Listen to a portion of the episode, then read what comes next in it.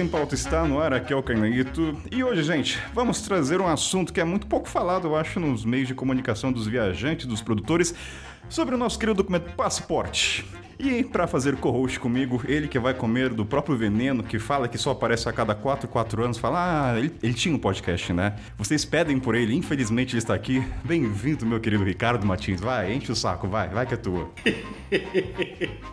Fala aí, menino Kainan. Saindo diretamente da geladeira, pra vocês terem uma ideia, a última vez que eu gravei, o Kainan era gordo, era magro, ficou gordo, aí agora é fit e anda de lycra recebendo assovio na obra. Tá, tá abusado. Ou seja, ouvintes, a próxima vez que vocês vão ver o Ricardo vai ser na próxima Copa do Mundo, porque ele mesmo fal falava no podcast dele. Mas, Ricardo, antes de chamar o nosso convidado, eu tenho que fazer uma piada. Eu nunca na vida, eu acho que nunca passou nessa bancada alguém tão roxo quanto o Timão, quanto essa pessoa. E digo mais, é a primeira vez que eu torci pro Corinthians ganhar um jogo, porque eu falei, cara, se o Corinthians perder e não for pra final, o cara vai estar tá abalado emocionalmente. Aí eu falei, fudeu, aí, cara. A gente vai falar de, de, de futebol decente, que diga-se, o gigante da colina que goleou ontem o Vasco da Gama, é isso mesmo ou a gente vai falar desse subtime, desse Corinthians? Vamos. Olha, diretamente de Brasília, ele que tá no comando do canal do Rota Poliglota, junto com a sua parceira Valentina. Bem-vindo, Max Marinho. Olá, boa tarde. Enfim, é um prazer estar aqui, gente. É, Ricardo, cabe comentar isso. Você vê que você comentou que o Ricardo tinha um podcast. Pois bem, o Ricardo, eu acabei com o podcast do Ricardo, porque ele me entrevistou e aí acabou, acabou o podcast, assim, ele, antes que saísse o episódio. E não foi pro ar, né? Ele teve a cara de pau de gravar com você. Exatamente. Cara, que falta de respeito, Ricardo. Eu não acredito. Né? Eu sou responsável por terminar com o podcast dele. Eu acho bom que agora a culpa é sua e não minha, que não, nunca editei.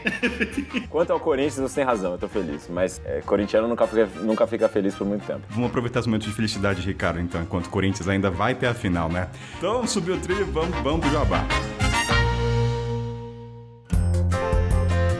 Olá, todo mundo! Como vão vocês, ouvintes? Esperam que estejam bem mentalmente, fisicamente? Primeira coisa que eu queria falar com vocês é agradecer a todo mundo que participou aí da terceira edição da Roda do Livro, que foi muito legal, que foi com o Rafael Eriksen, que é do livro Tudo Errado. A gente teve dois encontros, né? O primeiro entre nós leitores e o segundo com ele, e foi muito legal, porque teve outros personagens do livro que ele acabou chamando de última hora e apareceu. Então, obrigado para todo mundo aí que topou, que leu, que espero que tenha curtido. E a gente já selecionou o quarto livro para essa quarta edição que deve acontecer em novembro. Então, então, se você quiser participar dessa quarta roda, que é totalmente gratuito, você manda uma mensagem para mim no Instagram ou no e-mail ou qualquer outro meio de comunicação, que eu vou te mandar o link e todas as descrições. Maravilha, gente? Então, quarta edição está aí logo logo para novembro. Então, quer fazer parte da roda de livro de leitura e de viagem, só mandar um alô. E comentar também que a gente fez o primeiro teste aí com a comunidade do Mochileiro Sem Pauta da, dos jogos, vou chamar Jogos MSP, né, que é a abreviação, que foi com o jogo de geografia. Rapaz, que lá revelou personalidades muito fortes, viu? Que lá é causa, é tipo um Uno, se joga um 4 mais, a gente viu quem que é mais competitivo. Foi bem divertido. Foi a primeira edição, né? A gente vai ter a segunda logo logo, mas cara, nunca me diverti tanto com a galera competitiva. Então, outro, é um chamativo, né, se você quiser fazer parte da comunidade, que além assim a gente só para contextualizar, na comunidade lá tem mais de 50 50, 60 pessoas, eu acho, ativas ali no grupo Telegram. Tem os encontros mensais que duram 6 horas, geralmente é no último domingo no mês, mas isso pode variar, mas é sempre domingo, então a gente fica falando 6 fucking horas desde o primeiro encontro isso acontece, então isso não é. Ah, carne é 6 horas? É 6 horas, literalmente. Eu saio cansado? Saio, mas é muito prazeroso. Tem os jogos também que vai acontecer uma vez por mês, desse jogo de geografia, que teve só a primeira edição, a gente vai ter a segunda breve. Tem também os sorteios da Curtulo, né? Tem que lembrar disso. Agora a gente sorteia dois produtos. Falei com agora aumentou gente na comunidade, então agora é dois produtos todo mês para vocês. E deixa eu ver o que mais que eu tenho que falar aqui. Ah, importante, dia, anota aí, gente, dia 11 de dezembro vai ter um segundo encontro presencial em São Paulo, lá no Centro Cultural Vegueiro. Quem foi na primeira edição sabe o espaço, como foi, então vai ser a mesma coisa, só que. É, só que, só que não, né? Vai ser presencial. Então, mais pra frente eu vou falar sobre isso. Então, dia 11 de dezembro, segundo encontro. Maravilha? E deixa eu ver o que mais que eu tenho que falar de importante dos encontros. Ah, nossa, o mais importante, tava esquecendo. A partir de esse episódio que tá subindo do passaporte com o Marcos Marinho junto com o Ricardo, Kainan e o podcast vai entrar de férias. Coloca férias bem entre aspas aí, né? Que vai ter muita coisa fazendo na vida nos bastidores. Então eu só volto em janeiro. Sim, só em janeiro. Mas, mas, História dos Ouvintes, se vocês me. Aliás, eu deve pedir, cara. História dos Ouvintes voltou, né? Tá voltando. Então, se quiser enviar a sua história lá no kainan.twitter.gmail.com, por favor, pelo amor de Deus, gente, se for enviar, se atente a vírgula, porque eu e o Baz, a gente lê ao vivo, a gente não lê antes. Então, pontuação é de extrema importância e ajuda muito. Mas brincadeiras à parte, o que a gente quer falar é que vai ter as histórias dos ouvintes nesse período de férias. Então, Kainan, eu vou editar. Então, mande histórias que vou estar mais engajando agora nessa parte. Pra subir as histórias. Eu tô, tô atrasado até, né, com as histórias dos ouvintes. E aí, o que eu quero falar? Janeiro a gente volta, provavelmente na primeira semana, então aproveite se você não viu algum episódio, ouve tudo aí. Mas o importante é, haverá a Copa do Mundo Mochileiro Sem Pauta. Já vou até dar o spoiler do nome, Copa Lombriga. Por que Lombriga? Porque o Willy vai estar junto comigo nessa. Quem já segue o Willy Barros do Muito Vivo sabe que ele usa essa lombriga aí como expressão quando ele vai comer. E aí, pra comunidade que tá lá, eles vão poder ver, vão ser cinco episódios. Não vou dar muito spoiler, vocês vão saber quando chegar próximo da Copa. Mas serão cinco episódios e a galera da comunidade vai poder acompanhar e participar dessas cinco gravações ao vivo. Eles vão estar acompanhando, vai estar de plateia e interagindo. Então, se quiser saber mais, entra na comunidade, tá? Vou deixar o link no Catarse. Ah, Kainan, não sei se eu quero. Faz um teste, assina um mês lá. Se você não gostar, você sai, entendeu? Ah, Kainan, não curti muito, vai entendeu? É livre-arbítrio aqui, democracia. Entra lá e faz um teste. Então é isso, gente. E lembrando também que a curta a nossa parceira, né? Lembrando, galera, tem cupom desconto MSP10. E aproveita que as mochilas cargueiras estão com puta desconto, hein? Eu acho que eu nem falei isso no último recado, porque veio depois a notícia. Então aproveita que as cargueiras estão com desconto. Fechou, gente? Eu acho que é isso então. Obrigado a todo mundo que participou do livro, os encontros lá na comunidade, que quiser saber mais, tá na descrição. Haverá Copa Lombriga MSP lá para novembro, dezembro, História dos Ouvintes, tudo tá na descrição, tá? Então, bom programa sobre passaporte a gente se vê.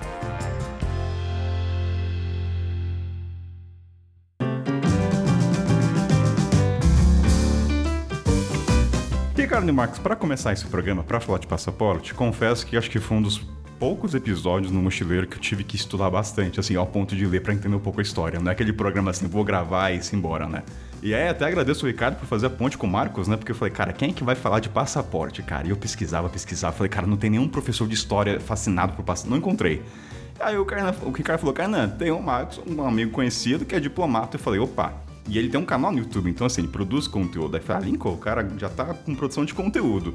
Aí eu chamei o Marcos, o Marcos topou. Aliás, Marcos, obrigado por participar aqui do programa para falar sobre passaporte. E aí um resumo, né? Só para o pessoal entender o contexto. O Marcos é um diploma. Marcos, acho que eu vou passar para você, porque talvez eu fale besteira aqui. não, acho que não, mas tudo bem. Antes de tudo, queria fazer um jabazinho aqui para falar do, do meu canal, do canal que eu tenho com a minha esposa, é que se chama Valentina. O canal é Rota Poliglota, cujo princípio fundamental é a ideia de que aprender línguas pode trans transformar suas experiências de viagem. Então, é um canal, como o próprio nome diz, sobre viagens e línguas. Então, a ligação entre os dois. Profissionalmente, eu sou, eu sou diplomata, o que na prática me faz um, um servidor público do Brasil. É, mas ao mesmo tempo eu viajo bastante, obviamente, e talvez seja um estilo diferente de viagem. Eu viajo muito a trabalho, mas também muito a passeio, viajo compulsivamente. Então, é, é, de certa maneira, me sinto também um mochileiro aí, sabe? Olha só, o diplomata falando que é mochileiro. Aí sim. e obviamente ouço o seu podcast por conta disso também. Olha só, olha, ganhei o dia, Ricardo. Posso ir embora, dormir com a cabeça tranquila. Vou, vou até me permitir tomar um etílico hoje à noite. Alguém, olha só que eu não sou da cevada, hein? Aí, né?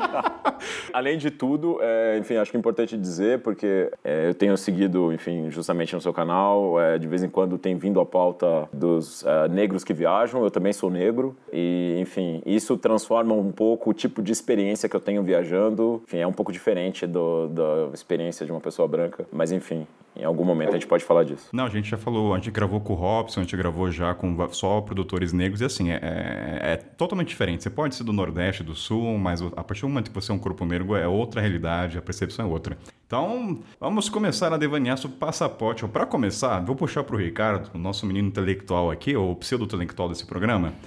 Vamos lá, Ricardo, mostra seus dotes de conhecimento, vai, ou sua falsidade para as pessoas. É muito amor por você. Você vê como é, que, como é que a média intelectual é baixa, né? Se eu sou inteligente do programa.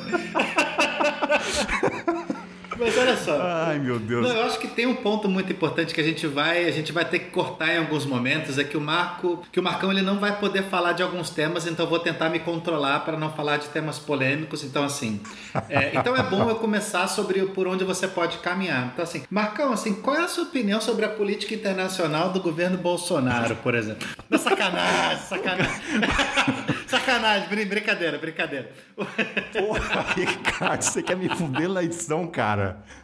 Não vai. Não, brincadeira, brincadeira, brincadeira, brincadeira. Serve um whisky antes, vai. That's because you lost your passport three times. I lost it twice. No, three times. Oh yeah. Eu acho que eu, eu, eu, queria começar por um, por um termo prático, que é o que eu, o que eu gostei, o que eu pessoalmente gostaria de saber. Assim, Marcola, é, é, em termos internacionais, assim, o quão forte é o nosso passaporte brasileiro e por quê? Eu acho que depende da definição do que é um passaporte forte, né? Quer dizer, se você. É, a maior parte dos rankings que eu vejo falando disso, ah, o passaporte tal é forte, o passaporte tal é fraco, tem a ver com o número de países nos, nos quais você consegue entrar sem ter que pedir visto. Basicamente isso. Alguns, mas aí, enfim, visto também é uma coisa relativa. Tem um visto que você tem que ir na embaixada, tirar o visto, o cara põe o negócio no seu passaporte. Tem visto que é eletrônico, tem visto que é. Enfim, então também é, os rankings variam muito por causa disso. É, mas isso é só um critério, né? Assim, acho que o passaporte está muito ligado à imagem que cada país tem, né? No, no, no exterior. E depende muito do, da imagem que aquele país tem naquele país específico, né? Se é um país, por exemplo, de que, tem, que recebe muita imigração brasileira, eles vão ver o Brasil de uma maneira diferente de um país que não vê. De um modo geral, dá para dizer que o Brasil tem uma, uma imagem internacional muito, muito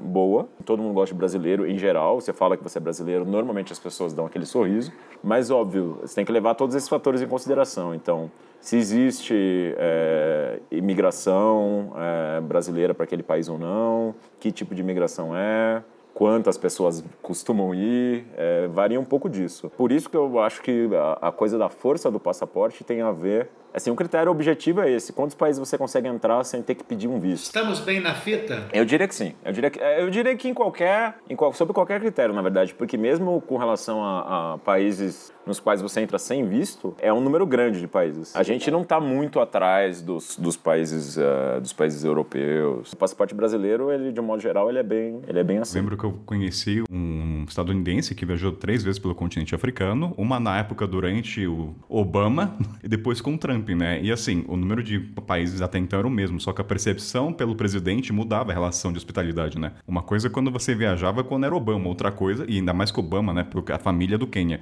Então tem uma conexão aí. Quando você muda pro Trump, a relação muda, né? Então, assim, não é só sobre os acessos, mas a percepção e a relação que ela tem com o país, né? Então, que eu acho que se o ranking não coloca naqueles passaporte index da vida, né? Isso não tá lá em xeque.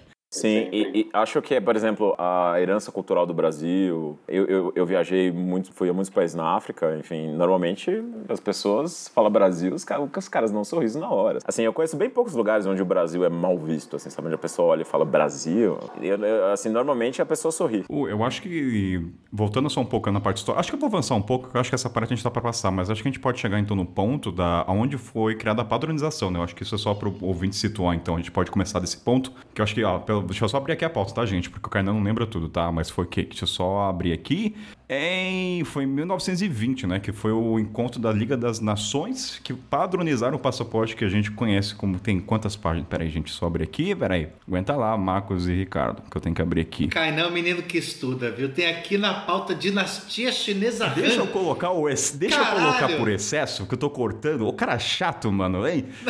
Porra, tô tentando ensinar pra galera, eu também tô aprendendo. Ai, menino, é melhor pecar pelo excesso, mas assim. Amigo, você ouvinte que tá aí, esse menino se esforça, viu? Porra, colaborem, viu? Sejam colaboradores, deem o dinheiro aí que esse menino Porra, não, não, acho que é importante saber, porque a gente imagina, ah, conexo de padrão de passaporte de, sei lá, 32 páginas, no tamanho, a fotografia. Isso foi no encontro em 1920 da Liga das Nações, que eram 42 países, e a partir de então só houve uma remodelagem, algumas mudanças, mas o padrão começou nessa época. Então, para o saber, ah, quando é que começou? Então, e pesquise também, tá ouvindo? Isso aqui é, a gente só dá o norte e vocês depois fazem sua pesquisa para saber um pouco mais. Marcos, uma dúvida eu acho que a gente pode começar também sobre a emissão do passaporte. Quando você falou na pré-pauta comigo, que o passaporte no exterior ele é emitido pelo Itamaraty e no Brasil pela Polícia Federal. Existe alguma diferença na prática isso ou é só meramente o órgão emissor? É o órgão emissor, quer dizer, vem escrito no passaporte, né? Quer dizer, se você tirar aqui no Brasil, vem escrito Polícia Federal, no exterior a embaixada ou consulado onde você tirar do Brasil no exterior. E o preço pode variar também. Agora, tem diferença? Não sei se é pergunta boba assim,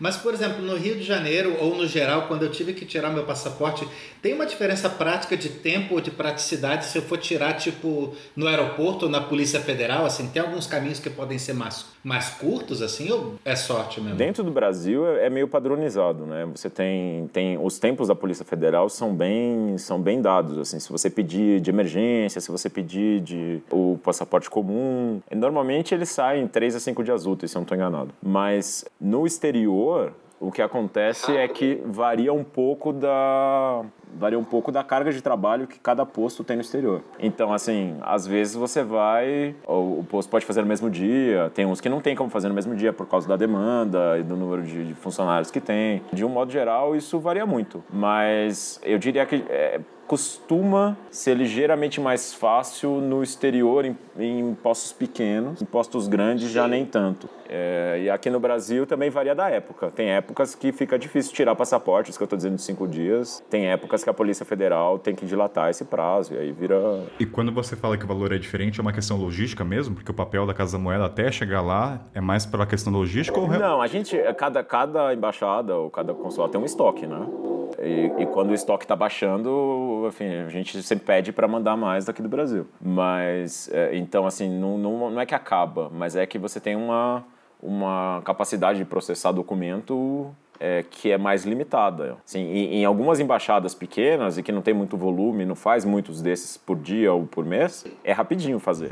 E outros, o, outros não. Mas, Marcola, é, é, eu sei que é um tema básico, mas acho que é importante porque é onde eu tomo muita bronca quando eu vou buscar auxílio do Itamaraty, assim, para quem está viajando, por exemplo, e tem problema com o passaporte ou qualquer outro problema prático fora do Brasil, quando que se busca a embaixada? Quando que se busca o consulado como cidadão brasileiro no exterior? Bom, aí tem uma questão que é a diferença do que é uma embaixada e o que é um consulado, né? A embaixada, em teoria, é a representação do governo brasileiro naquele país específico. A embaixada não necessariamente tem um setor consular, um setor que cuida de assistência a cidadãos brasileiros. Então, assim, se você estiver no exterior, é sempre importante saber quem, que, que repartição consular cobre a área em que você você está. Tem lugares em que tem embaixadas que têm um setor consular que cobre uma determinada área, não necessariamente é toda. Por exemplo, eu, eu trabalhei na Alemanha. A Alemanha tem três postos no Brasil. Tem a embaixada do Brasil, a embaixada sempre fica no, na, na capital, então a embaixada em Berlim, e tem dois consulados em Frankfurt e Munique.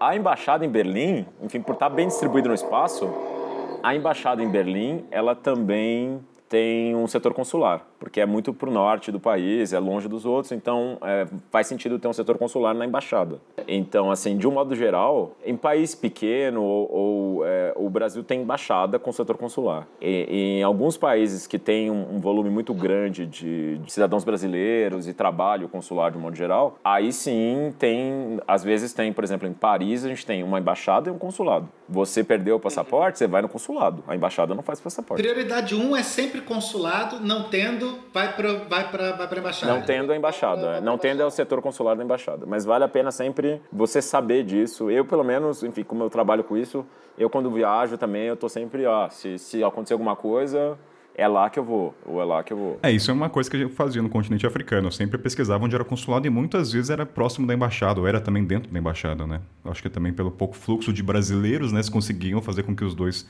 Que eu me recorde. Na África, a gente, na verdade, só tem consulado, só com esse nome consulado, a gente tem é, na cidade do Cabo, na África do Sul, e em Lagos, na Nigéria. O resto são setores consulares dentro de embaixada. Por isso que todos, então, ficam dentro de embaixada. Faz sentido agora. Olha só, aprenda, não sabia dessa. E sempre na capital do país, por causa disso também, porque é uma embaixada. Então, ouvinte, se você precisar de qualquer coisa, é o consulado, não é a embaixada, tá? A não ser que aconteça uma pandemia e envolva todo o governo e o mundo inteiro, aí talvez a embaixada seja longa história. O pessoal sabe dos bastidores. Deixa eu falar, Ricardo, você quer falar alguma coisa? Essa risadinha aí pra ver o que, que você... Vamos falar da dinastia Han. Vamos falar da dinastia Han. História, pelo menos eu aprendi, tá? Para de ser babaca, que assim, não vai sair no programa, mas Kainan estudou. Se alguém perguntar, vai que no- na pergunta do show do milhão cai, dinastia eu vou saber, entendeu? Então para de ser chato, Tá cara. vendo, Marcão? A diferença do sujeito que é profissional, que leva a coisa a sério, que leva a carreira adiante, podcast que cresce, tá vendo? Que bonito de ver, cara. Aquele episódio ficou tão legal, cara. Eu fiquei tão triste, cara. Você podia reavivar o seu podcast só pra botar aquele episódio. Só pra botar esse, né? É, só pra botar se manda esse. o Kainan edita. Não, manda, manda, vai, eu, eu faço um acordo ao vivo aqui. Manda pra mim que eu edito. Aí! Ó, eu, eu Marcos, eu edito pra você. Eu faço, eu vou, eu vou editar, eu vou fazer isso, vai. Manda eu pra ele. Tá bom, Ricardo? Por tudo que você fez, eu edito. Aí, Então, assunto. Aí, Pronto. Marcola, porra! Vou editar e aí eu gravo um jabá dentro do seu programa pra falar, esse aqui é o encerramento com o Kainan editando, tá? Aí encerrou o ciclo, tá bom?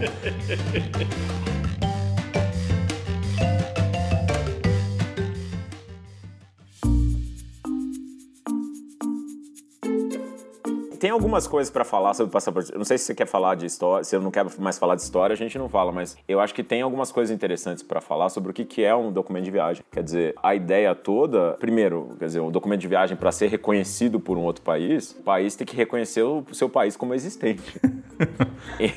então, os países têm que ter relações diplomáticas. Isso é importante. Segundo, o passaporte brasileiro, por, pela lei brasileira, ele é propriedade da União. Ele não é propriedade da pessoa. Então, se o governo quiser falar, Kainan, a gente quer seu passaporte, eu sou obrigado. A não ser que eu tenho. Olha só. É, é obrigado. E a questão é, assim, normalmente são questões judiciais, o cara não pode viajar, tá na, na justiça, foi, sei lá, foi indiciado alguma coisa. E foi... tá escrito no passaporte, né? Esse passaporte é Tá propriedade escrito. do governo. Isso é só o brasileiro ou são todos os passaportes também? Ou é... Não, isso varia com a das leis de cada país, mas normalmente é assim. É, é discricionário do Estado se vai dar o passaporte para alguém ou não. Então, o governo, se tiver uma razão legal para não dar o passaporte para alguém, não dá. E assim como brasileiros, por exemplo, que estão sendo investigados ou que estão em liberdade condicional no exterior, o governo brasileiro precisa dar autorização para a pessoa receber um passaporte, se não tiver. E, e- e, assim, passaporte, é, quando a gente fala documento de viagem, não tem só passaporte. Tem vários tipos de passaporte, não só o passaporte comum, mas tem outras coisas. Por exemplo, uma coisa que a gente faz muito no exterior em emergências é um negócio chamado ARB, é autorização para retorno ao Brasil.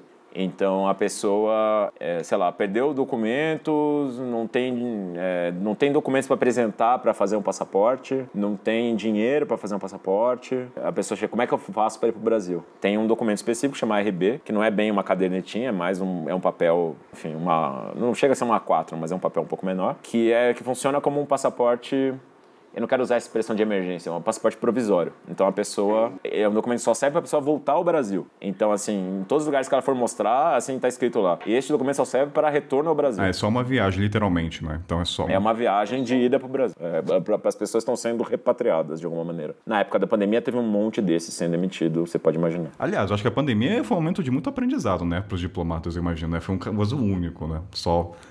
Eu não diria aprendizado, eu diria trabalho do... Desespero. Porque, Qual é o termo técnico mal. pra dedo no cu e gritaria, né? bem ou mal, a gente conhece o trabalho. Não, não tava aprendendo, não, tava sofrendo mesmo. Mas tudo bem. Mas, ô, Marcola, eu tenho uma dúvida que parece ser boba, mas às vezes pra, pra gente que viaja pra um monte de país pequeno, assim, você estando num país que não tem representação diplomática e, sei lá, perdeu o passaporte, sei lá, eu tô na Suazilândia, em Eswatini agora, entende? E aí perdi o passaporte, aí eu tenho que sair do país. Pra onde é que eu vou quando não tem embaixada nem consulado? Você tá em Eswatini agora? Não, não, eu Ah, estando, hipotético, eu tô em Düsseldorf. Não, é que é um, é um país bonito, eu gosto. É legal, é. Então, mas é, no caso do Brasil, você vai sempre ter uma repartição consular a, a a qual você pode se reportar. Então, se você estiver em Eswatini, se eu não estou enganado, é a nossa, é a nossa embaixada em Pretória. É, então, assim, o que você vai fazer, se você perdeu o seu documento lá, muito provavelmente você vai mandar um e-mail para a embaixada em Pretória dizendo, olha, é, meu nome é Ricardo, eu me perdi aqui isso nas, nas colinas de Eswatini, sei lá onde eu larguei meu passaporte. Normalmente a embaixada vai te pedir para você ir na, na polícia, fazer um BO, um tipo de BO, Aham. e aí você manda isso, sei lá, por e-mail pra, pra lá e eles vão fazer isso chegar em você de alguma maneira. Ah, por e-mail dá pra imprimir, entendi. Eu pensei que eu precisava do contato físico. Não, não, ele- eles vão te mandar o passaporte fisicamente, mas eles vão te mandar o passaporte fisicamente. É, mas, Legal. mas você pode submeter coisas por e-mail, no caso desses, quer dizer, você vai entrar em contato com eles, explicar a situação. Cada, cada caso é um caso, obviamente. Até porque na pré-pauta, quando eu falei com o Marcos dessa pergunta, de se você perdeu o passaporte e não tem uma um consulado brasileiro, ele falou: o Brasil tem muitos consulados, né? Um dos que mais tem, aparentemente. Mas eu lembro que acho que foi no Malawi, posso estar enganado, conheci um argentino que teve problema, acho que não tinha consulado da Argentina, e ele me explicou por cima que era a relação diplomática mais próxima que a Argentina tinha com algum país, era o Brasil no Malawi. Então, acho que foi isso. Ah, não, a gente. Isso é outra coisa. Na época da pandemia também teve Ah. isso. A gente tem um acordo consular no Mercosul, que quer dizer que é, a gente oferece alguns tipos de assistência consular a cidadãos de outros países do Mercosul. Como o Brasil, dos países do Mercosul, é o, é o- é o país que, com alguma vantagem, tem a maior rede consular, acaba que a gente está constantemente ajudando cidadãos argentinos, uruguaios. Eu, eu, eu servi quatro anos na Geórgia, eu, eu fiz um número bem razoável de. É, enfim, ajudei a, a, embaixada deles, né, que não estava no país especificamente, a fazer passaportes provisórios para os cidadãos deles poderem sair do país. A título de curiosidade, Marcos, onde é que você estava durante a pandemia? Eu estava na Geórgia e aqui no Brasil. Então eu, eu, eu fiquei. é, eu saí da Geórgia em novembro de 2020. Então, assim, a primeira fase da pandemia, sei lá, de março até o fim do ano, que foi a fase mais aguda, que o pessoal. Que foi a fase mais aguda, que o pessoal não, não, não conseguia sair dos lugares. Muitos países fecharam os aeroportos, os passo aéreo, etc, etc. E aí criou um monte de emergência consular, né? E, e a fase mais aguda, que foi, sei lá, os primeiros seis meses, eu estava na Geórgia. Talvez o, o Ricardo, quando o Marcos se aposentar, ele volta pro programa para contar histórias. Vamos ver se ele vai ter essa autorização. Ah, se for publicável, eu posso contar agora, mas. Não, se, não, se você tiver um história que não é. contar legal que pode partilhar, porque é sem pauta, a gente tem um alvará do Tito, a gente volta depois, mas durante a pandemia, alguma história que você queira partilhar de contexto de. Não, assim, foi um contexto bem, bem eh, desafiador, mas você tinha uma série de emergências, assim, era, acho que a maior parte das histórias que eu, que eu tratei e que eu, e que eu ouvi dos meus colegas eram coisas tristes, né? Porque muita gente perdeu o, ganha-pão do, do dia para noite, né? E aí não tinha dinheiro para nada e, e precisava é, enfim, muitos queriam ir para o Brasil, muitos queriam ficar lá, mas não tinham como. É, teve algumas coisas bem barra pesada. Não, né, mas isso, isso me leva a uma dúvida de, de histórias que eu conheci. É que a gente não pode citar nome, mas a gente tem, a gente tem um pessoal que, que é conhecido no Itamaraty, do pessoal até que viajou pela, pela, pelo continente africano e tudo, que assim, que às vezes pensa, sei lá, que o Itamaraty tem obrigação de te ajudar como brasileiro. Por exemplo, sei lá, eu tô, eu tô em Nairobi e aí tem um problema e preciso de hospedagem. Não tenho dinheiro e aí vou lá bater na porta dos meus amigos da embaixada, entende assim? E aí fala assim, ó, não tem onde ficar, me arruma um lugar para ficar. E assim, como é que o que, que é obrigação, o que, que é boa vontade em caso do que não é protocolar? Entende? Assim, porque já teve caso de nego ficar assim, acampar na frente da embaixada e falar assim, ó, não saio daqui enquanto não me em Nairobi, assim, não saio daqui enquanto não me ajudarem. Assim, o que, que é obrigação, o que, que é boa vontade? Você tem algum orçamento separado para emergência, sei lá? A lei fala em situação, brasileiros em situação de desvalimento. A interpretação do que é desvalimento, se a pessoa tem, vamos supor, se a pessoa tem um parente que pode mandar dinheiro para a pessoa, isso não é desvalimento. É realmente assim, a pessoa vai passar fome, a pessoa vai dormir na rua, a pessoa vai esse tipo de coisa. Ainda assim, a, a embaixada, a gente tem que explicar o caso para Brasília, tem que ver com, com o orçamento, enfim, se tem dinheiro suficiente. É, é, é, na, na época da pandemia teve muitos casos desse tipo, muitos mesmo. Mas, assim, é, tem que ser desvalimento mesmo. assim. se, se, se houver alguma pessoa, nem que seja amigo da pessoa, possa mandar dinheiro para a pessoa, isso não é desvalimento. É, na verdade, o, o Ministério da Justiça, a pessoa tem que assinar um termo, não é um termo com termos muito, muito fáceis, assim. É dizer, olha, eu não tenho, é de fato, eu não tenho dinheiro para comer, não tenho dinheiro para dormir. É, se a embaixada não me der nada, eu vou, vou, vou ficar em situação de rua. Entendeu? É, vou, vou dormir na rua, vou pedir dinheiro para comer. É, é nesse nível. Se a pessoa. Ah, eu, eu tenho uma profissão no Brasil, mas eu resolvi é, fazer um mochilão e aí eu tô querendo economizar dinheiro. Não, esquece, isso aí não.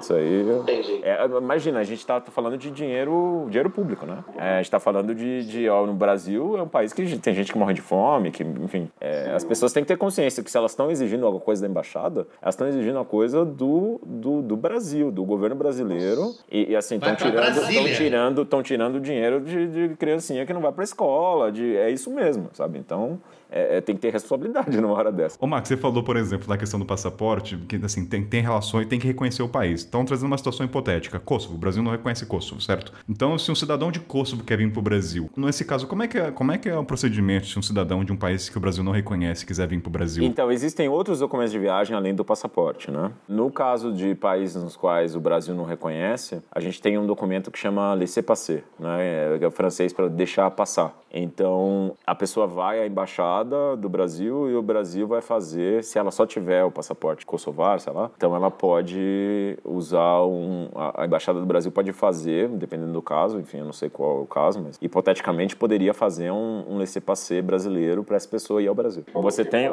o passaporte comum, o laissez-passer que é para esses casos é, quando não há relações diplomáticas, reconhecimento de países. Você tem passaporte oficial, o passaporte diplomático o passaporte para estrangeiros, que é uma coisa parecida com o laissez-passer, mas normalmente a pessoa é apátrida. Em casos de, enfim, de quando, quando a pessoa é apátrida, é, normalmente é, o Brasil faz um passaporte de estrangeiro. That's because you lost your passport three times. I lost it twice. No, three times. Oh, yeah. Agora, Macão, em termo prático, cara, assim, qual é a diferença no caso, assim, por exemplo, eu e o Kainan viajando com o nosso passaporte de, de, de, de civil azulzinho e você com passaporte diplomático não emissão, indo para turismo mesmo, assim. Qual a diferença prática de, de tratamento, de obrigação? O que, que muda, assim? De burocracia e tudo? Assim? Isso, isso varia, assim, mas de um modo geral não, não dá uma puta vantagem, não.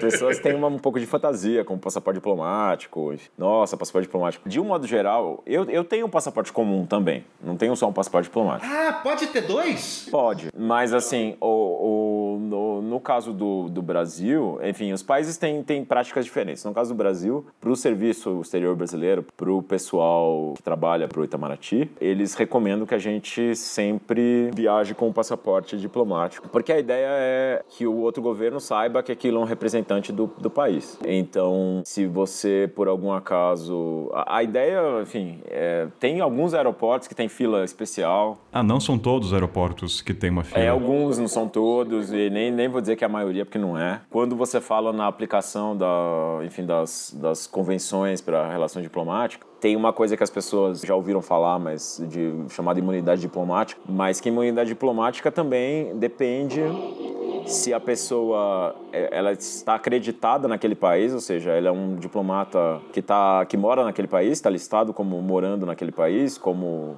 oficialmente representando o Brasil junto, a, é, junto àquele país, ou se é se sou eu, Marcão, com meu passaporte diplomático viajando, passando por algum lugar. Então tem países que dão graus diferentes de, de imunidade, digamos. Eles normalmente não vão querer é, me causar muito problema, assim. Mas eu, ao mesmo tempo, assim, eu tô falando em geral, assim, eu já fui pra salinha um monte de vezes. Ah, é? É, eu, eu viajo muito, então, assim, já fui pra salinha um monte de vezes em um monte de país. E em país pequeno, país ocidental grande, enfim. também tem a, cara, a coisa de ser negro, né? é, eu já fui pra um, E meu passaporte é, é todo carimbado, fui pra 200 mil lugares e alguns lugares que eles não aprovam. E aí, é, olha. Ah, é? Claro, mesmo a trabalho, sabe? Já tive que explicar muitas vezes. Ah, mas por que, que você foi pra Coreia do Norte? Ah, mas por que, que você foi pro, sei lá, pro, pra Líbia? Ah, mas por que, que você foi pro. Caraca, ou seja, não é só nós, Ricardo. O Marcão também tá, não sai isento dessa, não. É, eu, eu, digamos, se eu não tivesse passaporte diplomático, eu ia ter mais problema do que eu tenho. Mas dizer que eu não teria, e você, como viajante, eu acho que imagina, até trazendo esse aspecto teu, que é você deve ter os seus contatos quando você viaja para alguns países sabendo que isso pode acontecer, né? Querendo ou não sendo diplomata, você acaba criando conexões com outros diplomatas pelo mundo. Sim, sim, mas assim, é, eu, eu não dou carteirada, assim, eu, eu, faço o que eu tenho que fazer. Eu, eu, eu, eu apresento o passaporte, sim, mas muitas vezes me levaram para essa linha. Eu não quero citar, citar não, países não, sim, aqui. Sim, sim, Se eu for citar, vai dar problema. Mas já, já rolou várias vezes e, e, e, assim, às vezes é constrangedor. Um país grande europeu aí, e me botaram na salinha, assim, eu tava, eu tava com a minha mãe, a, a, me, me levaram para a salinha, a mulher começou a perguntar, primeiro aquelas perguntas de sempre, ah, mas mostra o dinheiro aí, cadê sua reserva de hotel? Até assim, e aí coisas que você só classifica como racismo, né? Quer dizer, como você tem um passaporte diplomático, sabe? Esse tipo de questão eu já ouvi algumas vezes. Então, é, Pode Assim como eu já ouvi, a gente tem. Pode deixar ao vivo que a gente está falando da Rússia ou não? Não, não, não tô falando da Rússia, não, cara. Não tô falando da Rússia, não. Foi chute, foi chute. Aliás, não foi do Macau, não. Foi Não, meu, tô hein? falando da Rússia, não. É muito mais ocidental que isso aí. cara. Muito mais.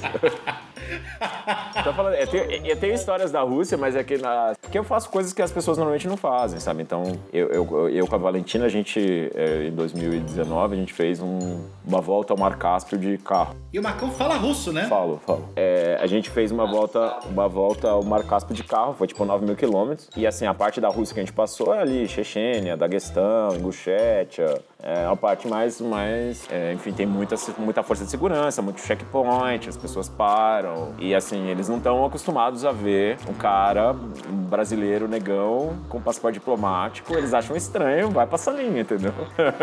mas não, mas não, não, não eu não posso dizer que essa história que eu estava contando da minha mãe é num país muito menos, muito menos, é, muito mais convencional, digamos, do que isso, assim, muito mais ocidental.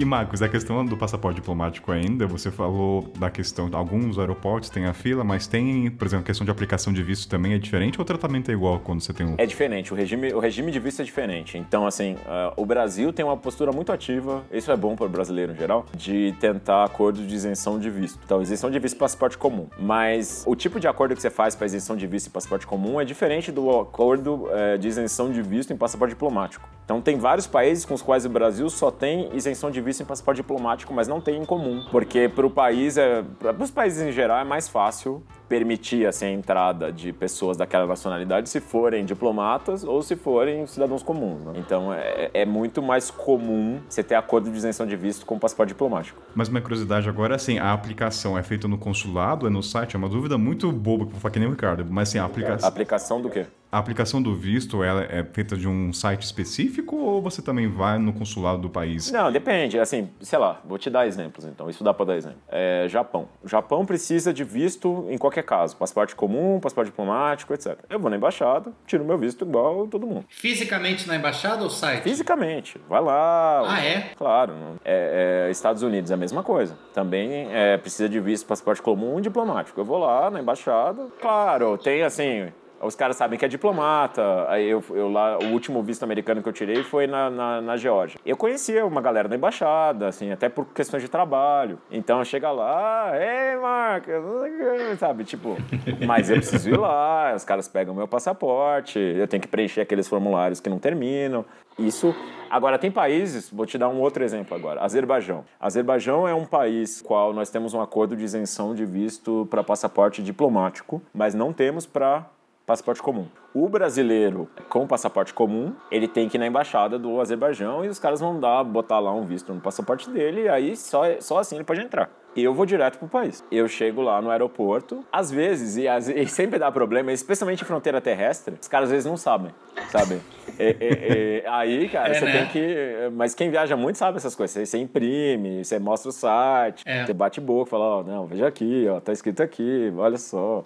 E sei lá, em algum momento dá certo. A gente sempre fala isso no programa, né? Fronteira terrestre não é mesmo de aeroporto. Etiópia que diga, né? Etiópia, em tese, você pode chegar e bem-vindo à Etiópia. Por terra, meu querido. Não sei como é que tá hoje, mas são outras. Ah, muitas vezes o próprio regime de entrada é diferente. Então, muitas vezes, quando tem algum acordo de isenção de visto, às vezes o acordo de isenção de visto é por- é para entrada aérea, não para entrada terrestre. A pandemia bagunçou Ah, é? ainda mais. É, Olha é, só. A pandemia bagunçou ainda mais, porque aí muitos países fecharam as fronteiras terrestres e só deixavam fronteira aérea. Então, assim, você tem que pesquisar bem. Assim, não tem, não tem, uma, não tem uma regra geral. É, normalmente. Eu já tive o problema de você tem, você tem entrada negada, você espera 12 horas pra trocar o guarda e tenta de novo. Tem países que têm regime misto, tipo França. O brasileiro pode ir para França sem visto, né? Pegar um avião de São Paulo para Paris, ele pega sem visto. Agora, se você for cruzar a fronteira do Amapá para a Guiana Francesa, você precisa de um visto. No caso, no Brasil, o regime aéreo é o mesmo que o terrestre? Não, não. Aí o caso é o território da Guiana Francesa. Se você quiser ir pra Guiana Francesa, o brasileiro que quiser ir pra Guiana Francesa precisa de visto. Que louco, cara.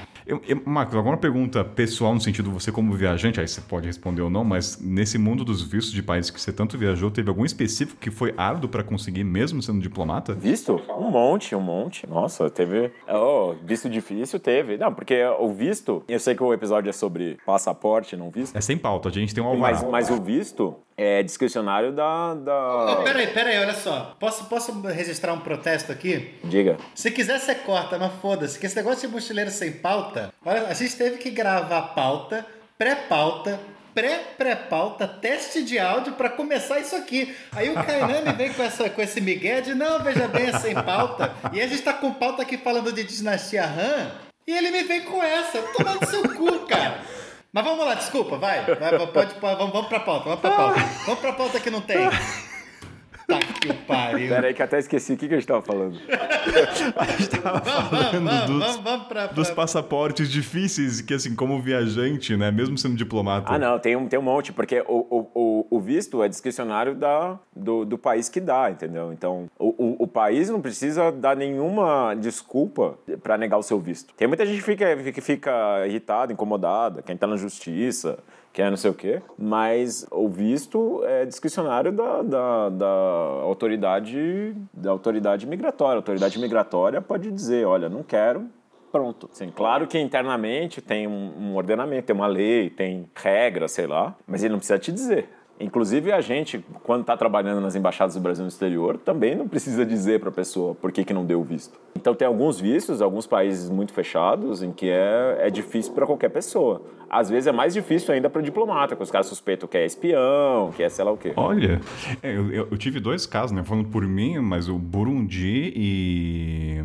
Burundi e Sudão do, do Sudão do Sul, meu visto foi negado. Talvez pesquisaram minha profissão, viram jornalistas e falaram: olha, não queremos jornalistas aqui. Não dá para saber, pode ser outra coisa. Enfim, é, é- é- é- sim, pode ser isso. Mas eles não podem. Eles não falaram por quê, só falaram negado. É, eu, eu, não, eu de fato não sei o que, é, qual a política de, de, de, de vistos do Sudão do Sul e se o Sudão do Sul, de alguma maneira, nega visto para jornalistas. Eu, eu acho que não necessariamente, sabe? Mas a, a questão é. E aí, eu, eu- nessa viagem, por exemplo, do Cáspio, é, foi muito difícil conseguir visto para ir para o Turcomenistão, por exemplo. Que é. Que, enfim, quem já foi lá sabe quão difícil é.